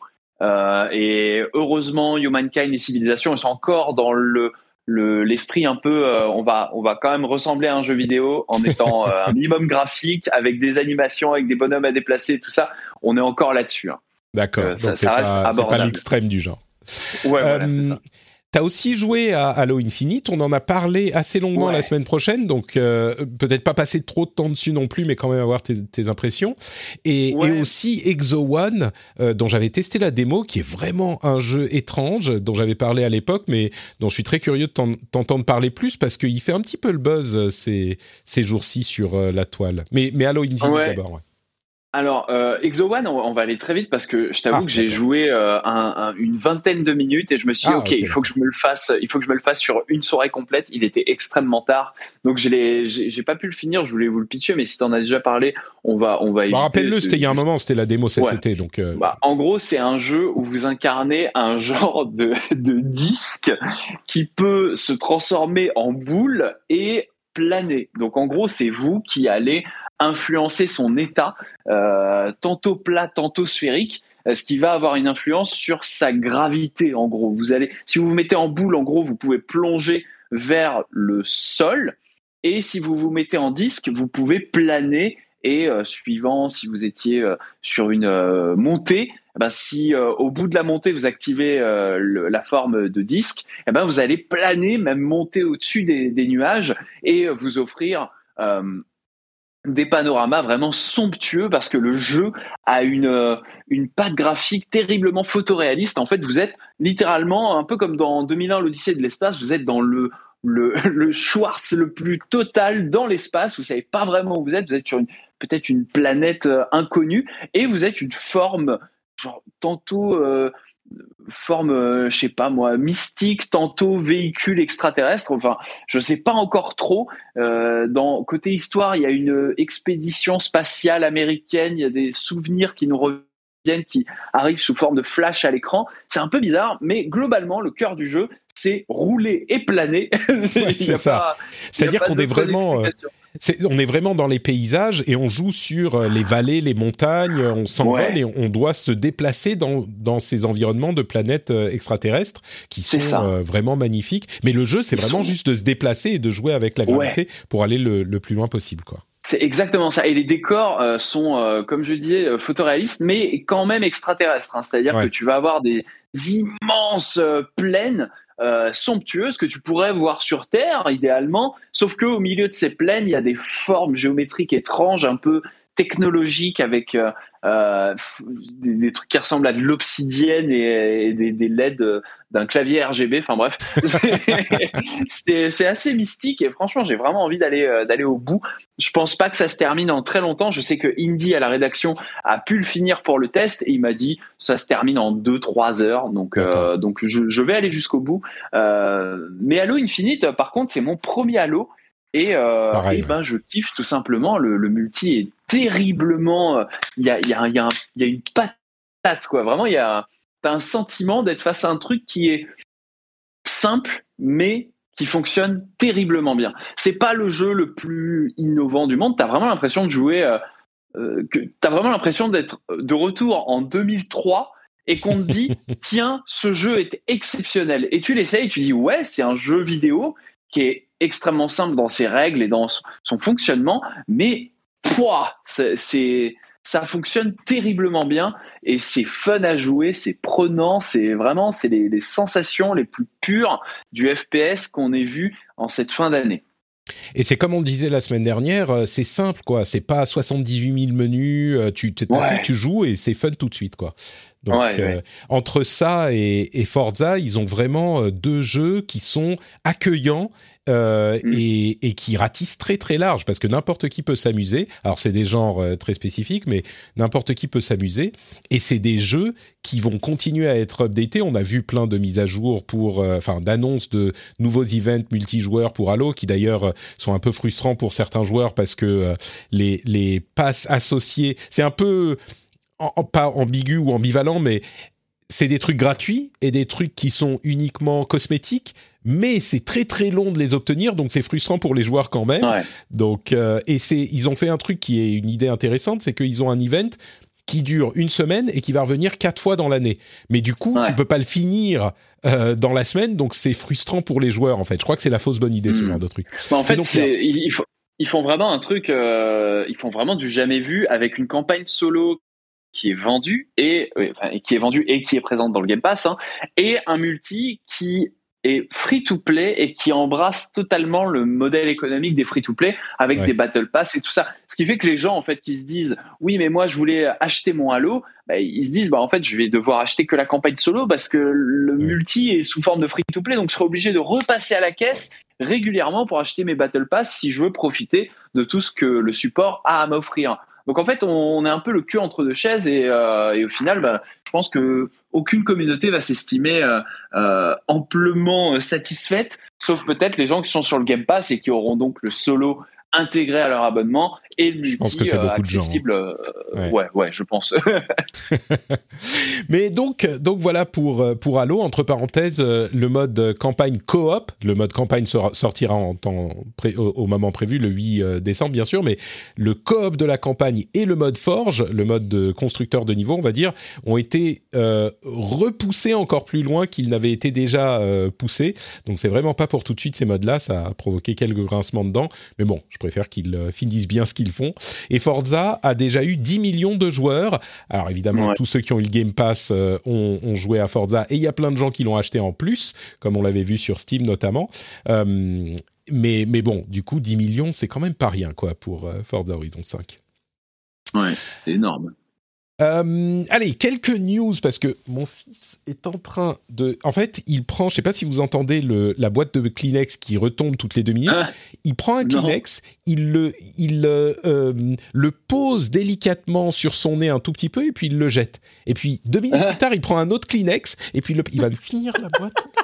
Et les Kleenex à trouver en Finlande, je vous raconte pas, c'est oh impossible. là là. Ils ont que des genres des serviettes, euh, vous savez, pour de, de Oui, en papier de table, ouais. quoi. Et les vrais. Kleenex, genre doux, c'est donc dès que t'as un rhume, tu te dé- tu t'éclates le nez. Enfin bon, bref. Problème de Finlande. Euh, Petite news rapide avant qu'on conclue l'épisode. Euh, D'abord, euh, Grand Theft Auto Trilogy de Definitive Edition, ils ont réussi, Rockstar, à faire un truc que je pensais pas, c'est que j'ai l'impression qu'ils sont presque en passe de se racheter de la sortie pas glorieuse de la trilogie, on en avait déjà parlé. En fait, ce qu'ils ont fait, c'est que d'une part, ils commencent déjà les mises à jour euh, nombreuses et significatives quelques euh, semaines après la sortie problématique, mais en plus de ça, ils ont remis en vente les versions originales des jeux, donc des trois jeux euh, Grand Theft Auto 3, sur PC bien sûr, et en plus de ça, ils donnent à tous ceux qui ont acheté la trilogie, ils donnent les versions originales qui avaient été euh, sorties Oh de l'avant, qui étaient plus. Et du coup, tu dis, ok, là, euh, c'était un petit peu, vous étiez un petit peu en train de prendre le chemin de CD Projekt avec euh, Cyberpunk et les problèmes qu'ils ont connus à ce moment. Et là, tout à coup, tu te dis, bah, ils donnent les jeux à tout le monde. C'est les originaux, ok. C'est pas ce que t'avais payé, c'est pas ce que t'as acheté, c'est pas de la promesse qu'on t'a fait, mais c'est quand même assez cool, quoi. Donc, euh, Ouais. Je me demande à quel point c'est cynique et qui s'était dit bon le jeu est pas prêt. Si ça merde vraiment on fera ça. Donc on a un plan ça ça va passer. Ou à quel point c'est euh, quand même une, une une intention honorable. Mais en tout cas je trouve que bon on peut pas en demander beaucoup beaucoup plus que ça. Si un jeu qui marche euh, à la sortie ok. Mais euh, mais étant donné ces conditions bon Moi, je trouve que c'est quand même un sacré fiasco, hein, parce que, enfin, littéralement, les versions classiques avaient été retirées de la vente parce que la trilogie allait arriver, et donc allait Ah bah, sublimer le matériel de base. Là, ils se retrouvent empêtrés dans ce fiasco du lancement qui les oblige à offrir les versions classiques. En gros, le- la trilogie sert plus vraiment. Hein, euh, c'est c'est c'est sorti. Bon, elle est mais- toujours là il continue à travailler dessus il y a les patchs hein, quand même Ah ben il y a les patchs et les patchs demandent euh, visiblement, hein, si on en croit certains insiders, à des équipes internes de Rockstar de bosser en catastrophe sur la trilogie, alors que c'était pas le but à la base. ah mais c'est pas eux qui l'ont développé gros, euh, Ah non, C'est. Grove Street Games hein, qui a développé euh, cette trilogie. Donc euh, c'était normalement invisible pour le staff de Rockstar, qui pouvait prendre le temps de peaufiner des contenus pour GTA Online et pour Red Dead Online, ce qu'ils ne peuvent plus faire et ce qui, visiblement, si on en croit ces mêmes insiders, euh, les oblige à reporter des contenus de GTA Online et de Red Dead Online parce qu'il faut patcher en catastrophe la GTA trilogie. Disons que au niveau développement et sortie, c'est clairement un fiasco. Je vais pas te dire le contraire. Euh, mais par contre, au niveau managing de crise, euh, management de crise Mm. euh, PR, le fait de remettre les jeux sur la sur la à, à disposition et de les donner aux gens qui ont acheté Ouais. la trilogie, je trouve que bon, c'est quand même euh, ça ça ça gomme un petit peu les le la la comment dire la frustration du truc quoi. Pas complètement, Ouais, ouais. mais c'est pas trop mal. Évidemment, Cyberpunk, c'est à eux que je compare. Tu vois, Cyberpunk, bah ils Ouais. pas ça dans la poche. Ils auraient pu dire, bah on vous file, euh, on vous file euh, The Witcher 3, mais je pense que tout le monde l'avait déjà vu. Tout le monde l'avait déjà. C'est ça. Donc, euh, mais bon, donc je note ça comme ça. Il y, avait, il y a une histoire marrante aussi. Vous pourrez aller regarder, mais certains sont convaincus que Rockstar a mis une image de GTA 6 Oui. dans une, un cadre photo dans la trilogie. c'est assez, euh, comment dire, c'est l'internet enquête, hein, un petit peu classique, mais j'ai trouvé Ouais. ça marrant. Vous pouvez aller regarder ça. Euh, annonce très importante. On en parle souvent de ce jeu majeur. Euh, Lawn Mowing Simulator va avoir une nouvelle extension médiévale. Non, c'est pas médiéval, mais c'est une nouvelle extension. Euh, c'est le jeu de euh, tondage de gazon. Voilà, pour Oh ceux qui là. veulent. Ça, c'est du jeu vidéo. Quel Euh, kiff. Et un truc dont je voulais parler vraiment pour le coup, c'est Slow Clap qui fait un truc hyper malin. Euh, ils ont, vous vous souvenez qu'ils avaient décalé la sortie de Sifu, ce jeu de combat kung-fu euh, très très particulier qui avait fait forte impression. Ils l'avaient décalé de fin 2021 à fin février 2022. Sauf que, vous le savez, euh, février 2022, c'est le, euh, on l'appelle le February Apocalypse. C'est l'apocalypse des jeux vidéo. Il y a tout qui sort à ce moment, en gros, de Elden Ring à euh, euh, Horizon Forbidden West et on en- il y en a d'autres aussi. Et ben, en fait, ils s'étaient mis en plein milieu de ça. Je crois qu'ils sortaient le 22 février 2022. Ils avaient dû se dire, euh, ça fait plein de deux, c'est facile à retenir. Et ben, ils ont fait un truc malin. Ils se sont dit, bon, on va s'écarter, on va avancer la date de sortie, c'est assez rare pour le signaler, au 8 février plutôt que le 22. Et je pense que c'est très malin parce que le 22, ils auraient été complètement noyés. Le 8, Ah oui. c'est suffisamment avant pour que les gens se disent, bon, il y a ces jeux-là qui arrivent à la fin du mois, euh, mais on va euh, se faire un petit sifou en attendant et ça va être un bon moment. Donc euh, je pense Ouais. que c'est assez malin. Ouais, carrément. Et puis, euh, il faut se dire aussi, généralement, on dit, ouais, mais ils ont qu'à décaler. Oui, mais en fait, tu peux pas décaler. euh, Enfin, si tu décales, il faut décaler avant. Parce que sur des jeux comme euh, Horizon ou euh, Elden Ring, tu sais que les gens, ils vont y passer des semaines et des semaines. C'est ça. Donc, ils auront aucune envie d'acheter un autre jeu avant un mois, par exemple. Donc, Mm. il vaut mieux arriver avant. Et, et un mois après, ça, ça change toute la configuration. Il peut y avoir d'autres jeux, etc. Donc, c'est assez malin de leur part. En plus, ils ont mis une présentation. Je, ça sent plutôt bon, hein, euh, Sifu. On verra ce que ça donne. Euh, Quoi d'autre? Euh, Call of Duty a décalé euh, sa carte de euh, Call of Duty Warzone d'une semaine et ça tombe. Ah oui, pardon, oui mon cœur. Tu veux un autre euh, un autre épisode? De Caillou Ok. Alors, euh, me plaît une seconde, j'arrive. Euh, juste une Pas de souci. Hop, tu veux celui-là Celui-là. mais tu connaissais, toi, Caillou Caillou est un grand gars. Pas du tout. Euh, Pas du tout. Pas du tout. Je vois pas du tout ce que c'est. Je sais pas si on a ça en France. euh, en Attends, vrai. vais regarder sur Google. Regardons sur Google. Série Allons nous enfant. renseigner sur Caillou. Caillou. Ah ouais, Caillou éducatif. J'ai fini, dans, j'ai fini dans un quart d'heure, mon ange. Bon, criquet, criquet de cailloux. Donc, euh, qu'est-ce que je disais? Oui, ils ont décalé pour Warzone la sortie de la nouvelle carte à d'une semaine et ça tombe le jour de la sortie de Halo Infinite, la campagne. Quelle surprise Alors certains ont euh, euh, prétend, enfin se sont dit que euh, c'était peut-être une revanche contre les déclarations de euh, euh, Jim Ryan euh, à l'encontre de Bobby Kotick. Je vous avoue que je pense pas que ça soit du tout quelque chose de Et Phil sérieux. Spencer Alors justement, on va en parler dans une seconde. On va en parler dans une seconde. Et Phil Spencer, bien sûr, effectivement, pas, pas Jim Ryan, mais Phil Spencer qui a embrayé sur, euh, sur euh, Ouais. Jim Ryan, euh, puisque Phil Spencer, Xbox, Halo Infinite, tout à fait. Mais avant ça, je veux dire deux, deux, deux petites choses. Euh, Ubisoft a annoncé l'ouverture d'une sorte de parc d'attractions euh, à Béziers, au milieu d'un autre parc. Un parc d'attractions Ubisoft en fait, pourquoi pas, mais en même temps what the fuck, mais en même temps pourquoi pas. Je le mentionne comme ça parce que l'ambition serait de faire un vrai parc d'attractions à terme. Je sais pas si c'est l'idée la plus ridicule que j'ai entendue de ma vie ou le coup de génie, mais oh, je pense qu'on saura que dans quelques années. Euh, Hmm, ouais.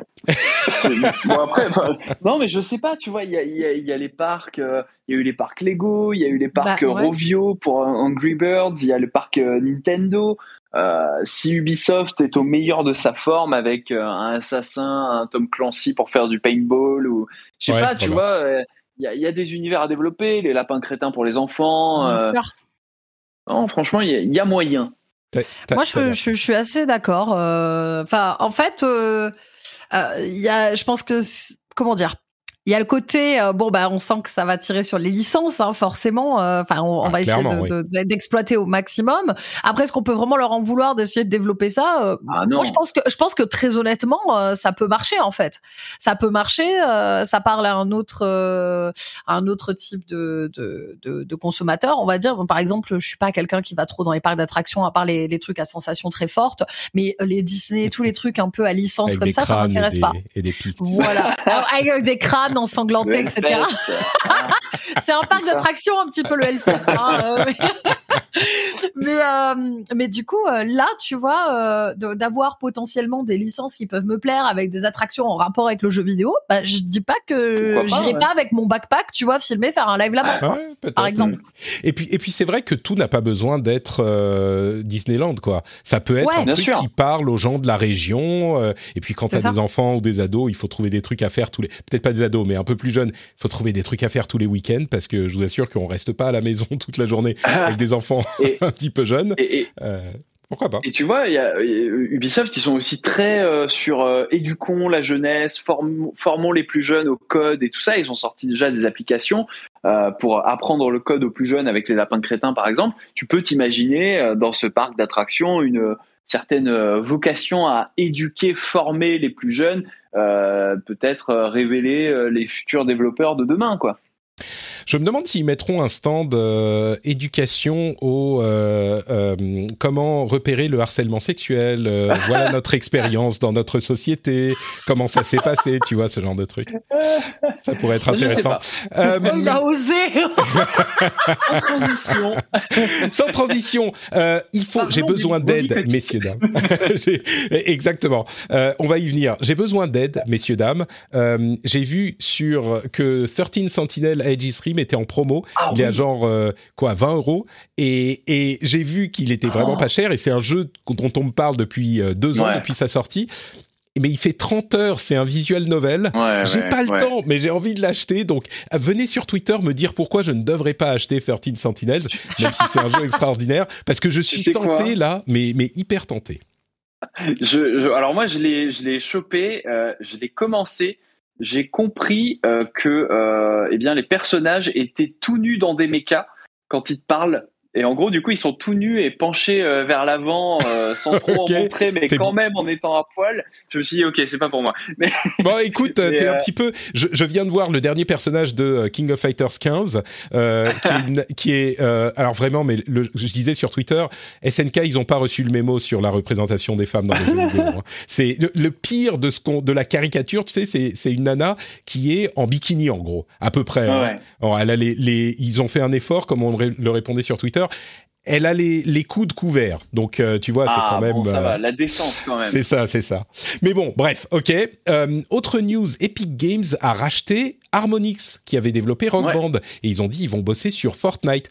Le nombre d'opportunités de trucs qu'on peut faire dans Fortnite avec, vous savez, euh, tous les artistes qui font des concerts de Ariana Grande à... euh, euh, Est-ce que Lil Nas Nas X avait fait un concert dans Fortnite aussi? Je sais plus, mais enfin... Je crois que c'était, ouais, je crois que c'était sur un concurrent, mais euh, oui, c'était Travis Scott qui avait fait Ah, un il y avait Travis Scott, bien concert. sûr. J'ai l'impression que, que Lil Nas avait, y avait été aussi, peut-être pas, mais bon, bref, il y en a eu plein. Il y a des opportunités, il y a des trucs à faire. C'est hyper Bien malin, sûr. je trouve, de la part de- d'Epic. Ouais.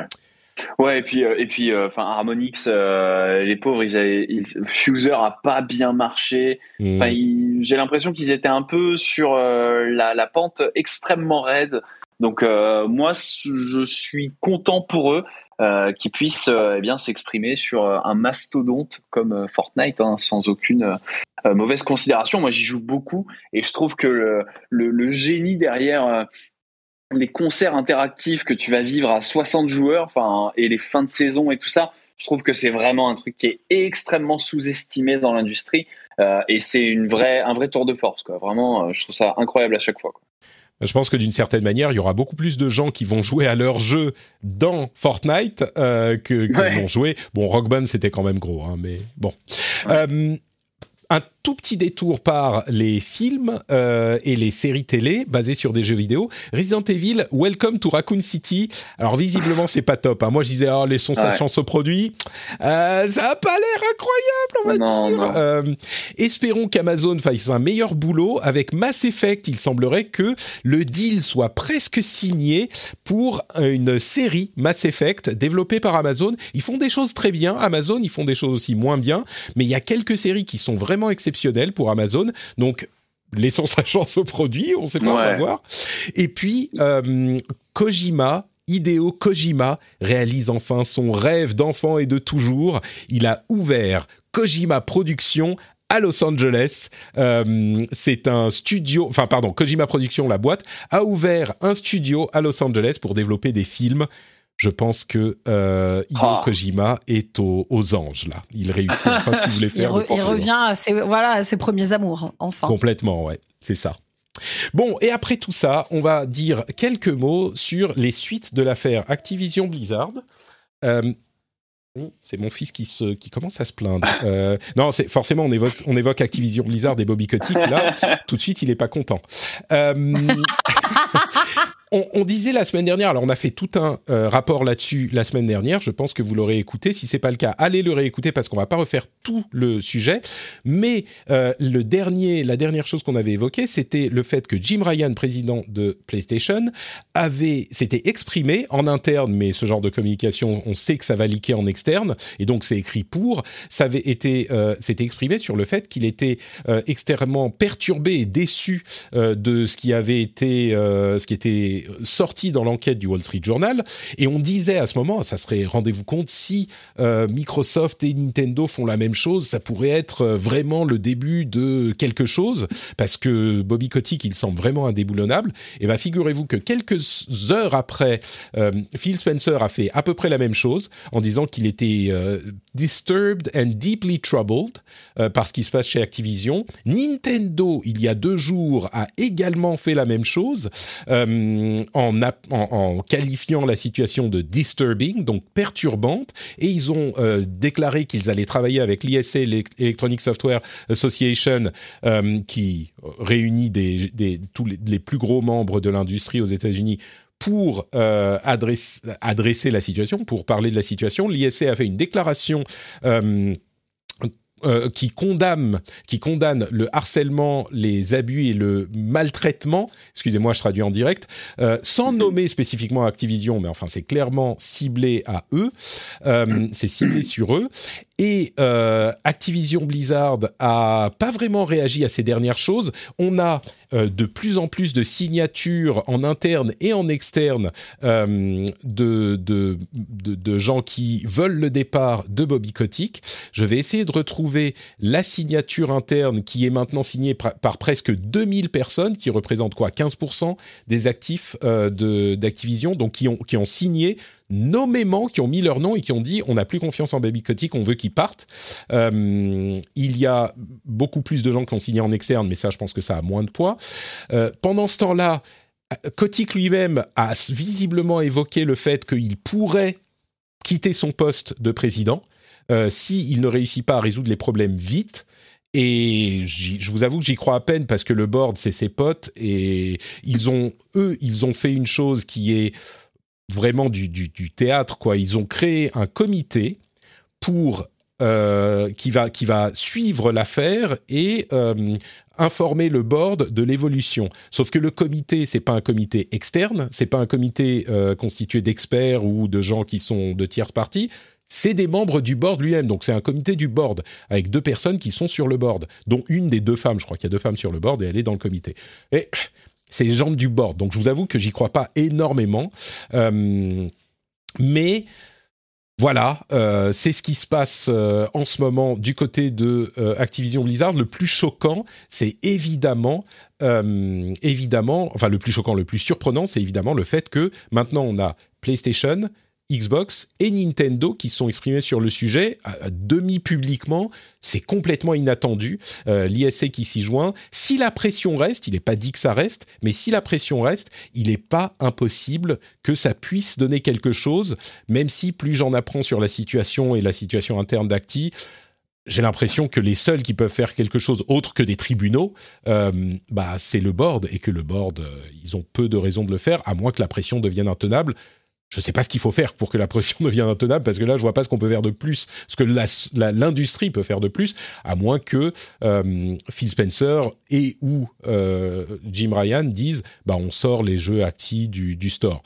Et j'ai pas l'impression que ça, ça, en prend le chemin. Bah, tu, sais, euh, Spencer, ce qu'il a dit, c'est quand même, nous allons reconsidérer tous les aspects de notre collaboration. Complètement. ouais, ouais, complètement. Ah oui, le, le, les, les, mots sont lâchés, quoi. C'est vraiment attention, on condamne et on va éventuellement prendre des, des mesures pour réagir face à ces valeurs qui ne sont pas les nôtres.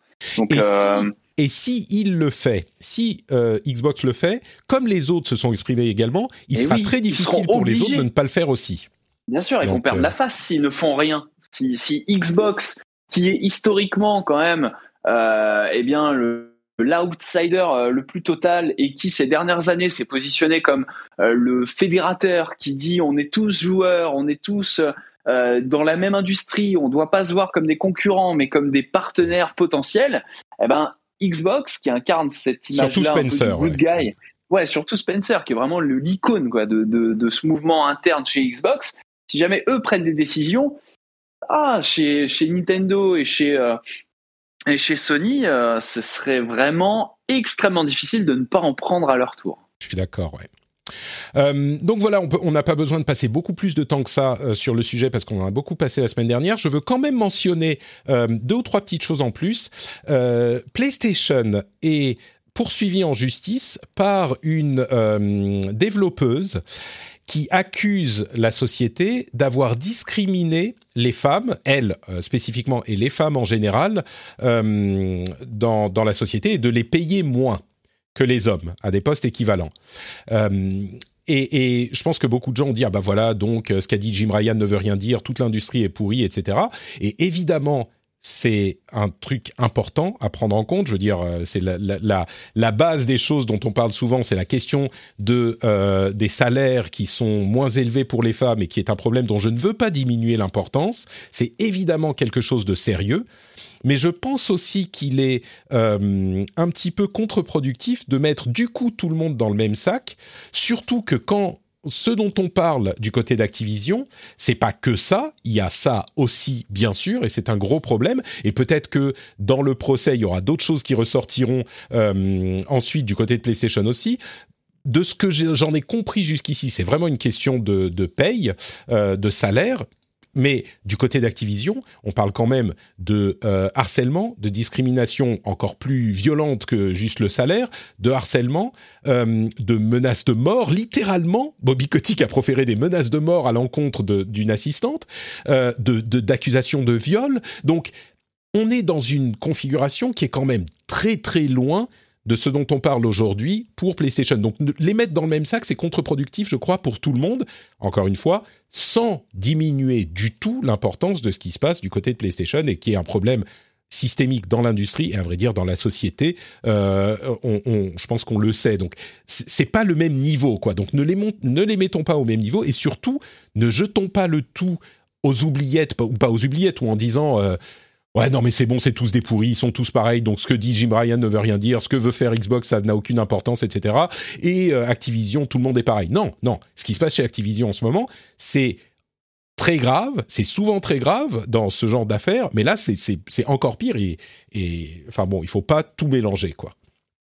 Même si, encore une fois, c'est la troisième fois que je le répète, clairement, euh, cette histoire de procès avec PlayStation, c'est pas un truc qu'il faut... Euh, ne, qui, dont il prendre ne faut à pas. la légère, ouais. Voilà, qu'il faut pas prendre à la légère. Merci beaucoup. Oui, tout à fait. Mmh. Tout à fait.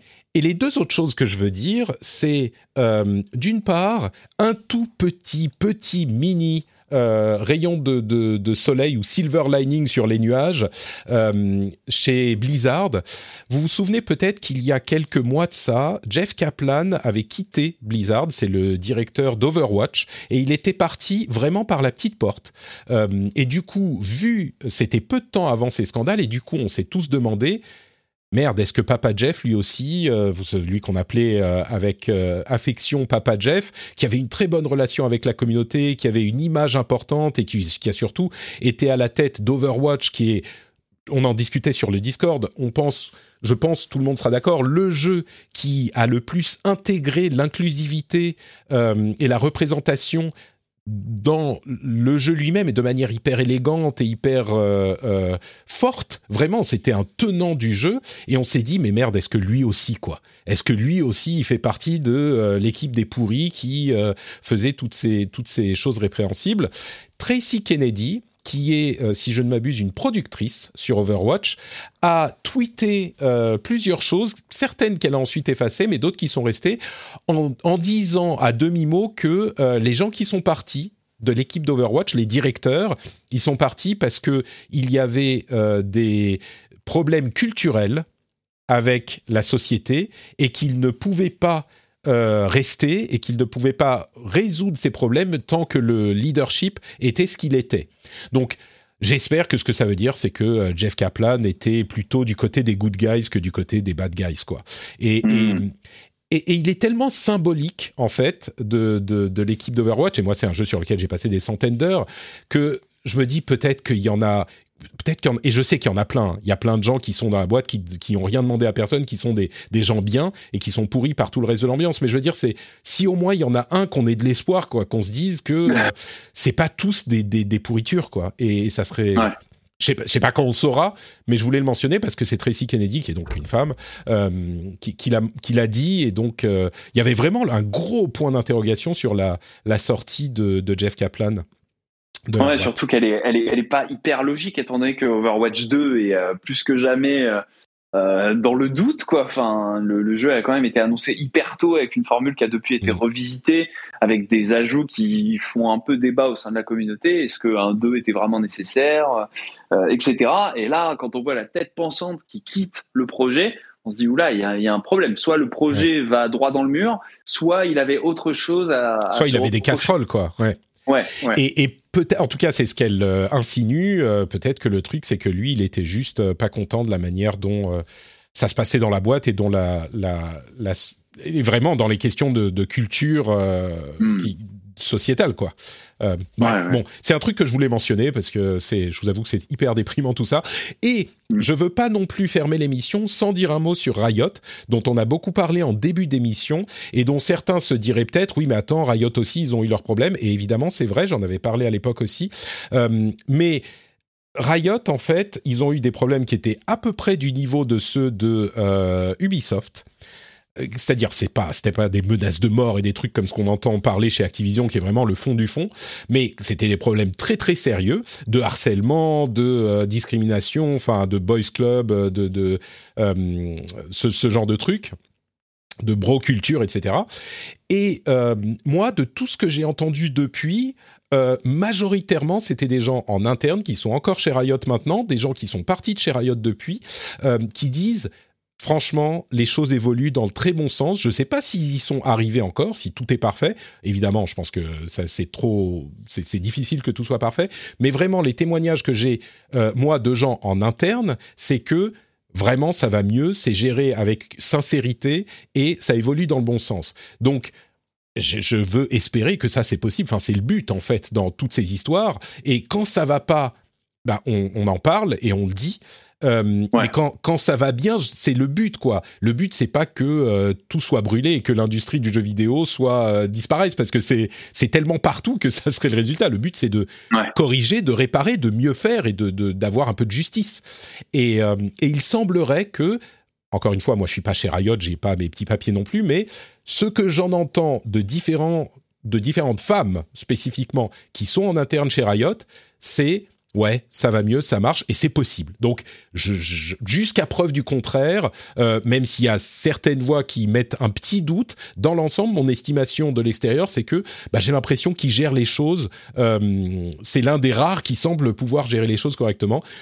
Et comme on a parlé de Riot et qu'on parle maintenant de, Activision, je suis sûr qu'il y a des gens qui se demanderaient bah, pourquoi on parle pas de ça. C'est une précision que je voulais faire. C'est important de le rappeler. Oui, bien sûr.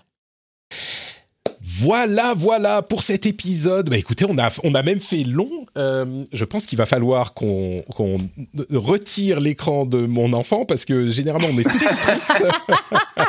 on est très très strict avec les écrans. Aujourd'hui, entre euh, Animal Crossing, officiellement meilleur jeu de la Terre et meilleur que Forza, hein, selon le sondage interne de la famille Béja, euh, on a passé beaucoup de temps. Et puis là, il y a les dessins animés. Donc, on va s'arrêter pour aller jouer un petit peu euh, avec des vrais trucs qui sont pas des écrans. Mais avant ça, un grand, grand merci à vous deux. Euh, avant de se quitter, est-ce que vous pourriez nous dire où on peut vous retrouver? Honneur à Panta, honneur aux, aux, aux derniers qui sont arrivés, euh, aux nouveaux. Où est-ce qu'on te retrouve, dis-moi, Johan Alors, vous pouvez me retrouver euh, sur JV. Je suis pas mal en vidéo dessus. On peut me voir également sur le stream sur Twitch et j'ai également une chaîne perso où je stream euh, trois fois par semaine depuis maintenant cinq ans. Euh, C'est Panta JV. P-A-N-T-H-A-A J-V tout attaché. Et voilà, je stream généralement le mardi, le jeudi et le dimanche. Magnifique, merci beaucoup. On mettra le lien vers ton compte Twitter, qui est souvent le moyen le plus simple de- d'avoir toutes ces infos, Ouais. euh, dans les notes de l'émission. Euh, euh, Miss Crâne Sanglant, où est-ce qu'on peut te, te retrouver? Crâne sanglant. Vous pouvez me retrouver euh, pour euh, là où j'expose mes crânes sanglants en direct sur Twitch. C'est c'est pas, Euh, En plus, l'écran de fond, c'est des super plantes super jolies, c'est paisible, oui. c'est zen et tout. Non, mais je suis une personne un peu ambivalente, on va dire. hein. C'est-à-dire Ouais. que j'adore la nature, la relaxation, et à côté, je joue à des jeux où on joue un assistant à la morgue. hein. donc, euh, bon. Écoutez, c'est un peu le voilà le- le- l'ambivalence de ma personnalité. Euh, mais vous pouvez me retrouver du coup en direct sur Twitch euh, quasiment tous les jours euh, sur la chaîne Trinity. Tout simple, rien de plus. Euh, et sur euh, Instagram, trinity.twitch et euh, Twitter, Mythix Trinity, très chiant à écrire. voilà, vous arriverez peut-être pas à me trouver. Voilà. Bah, le- c'est encore plus simple puisque le, le compte Twitter sera dans les notes de l'émission, donc vous Ah bah euh, tapez Voilà. et vous y arrivez direct. Nickel. Merci Super. beaucoup à tous les deux. Moi, c'est sur notepatrick.com, tous les liens vers tous mes euh, comptes euh, réseaux sociaux et aussi vers le Discord où on a plein de conversations super sympas. Euh, on a même un channel spoil euh, arcane pour ceux qui n'en peuvent plus et qui Mm. veulent parler de, de la série. Vous pouvez nous rejoindre là-bas.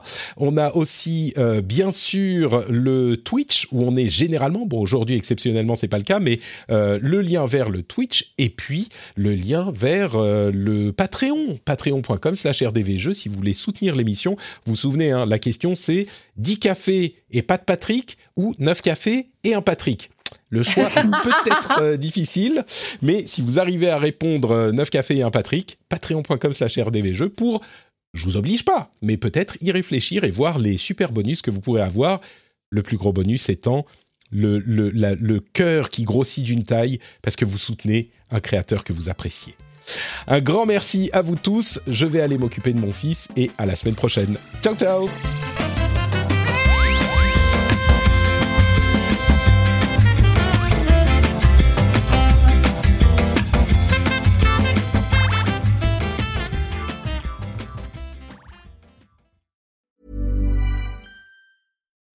When you need mealtime inspiration, it's worth shopping Kroger, where you'll find over 30,000 mouthwatering choices that excite your inner foodie. And no matter what tasty choice you make, you'll enjoy our everyday low prices, plus extra ways to save, like digital coupons worth over $600 each week. You can also save up to $1 off per gallon at the pump with fuel points. More savings and more inspiring flavors make shopping Kroger worth it every time. Kroger, fresh for everyone. Fuel restrictions apply.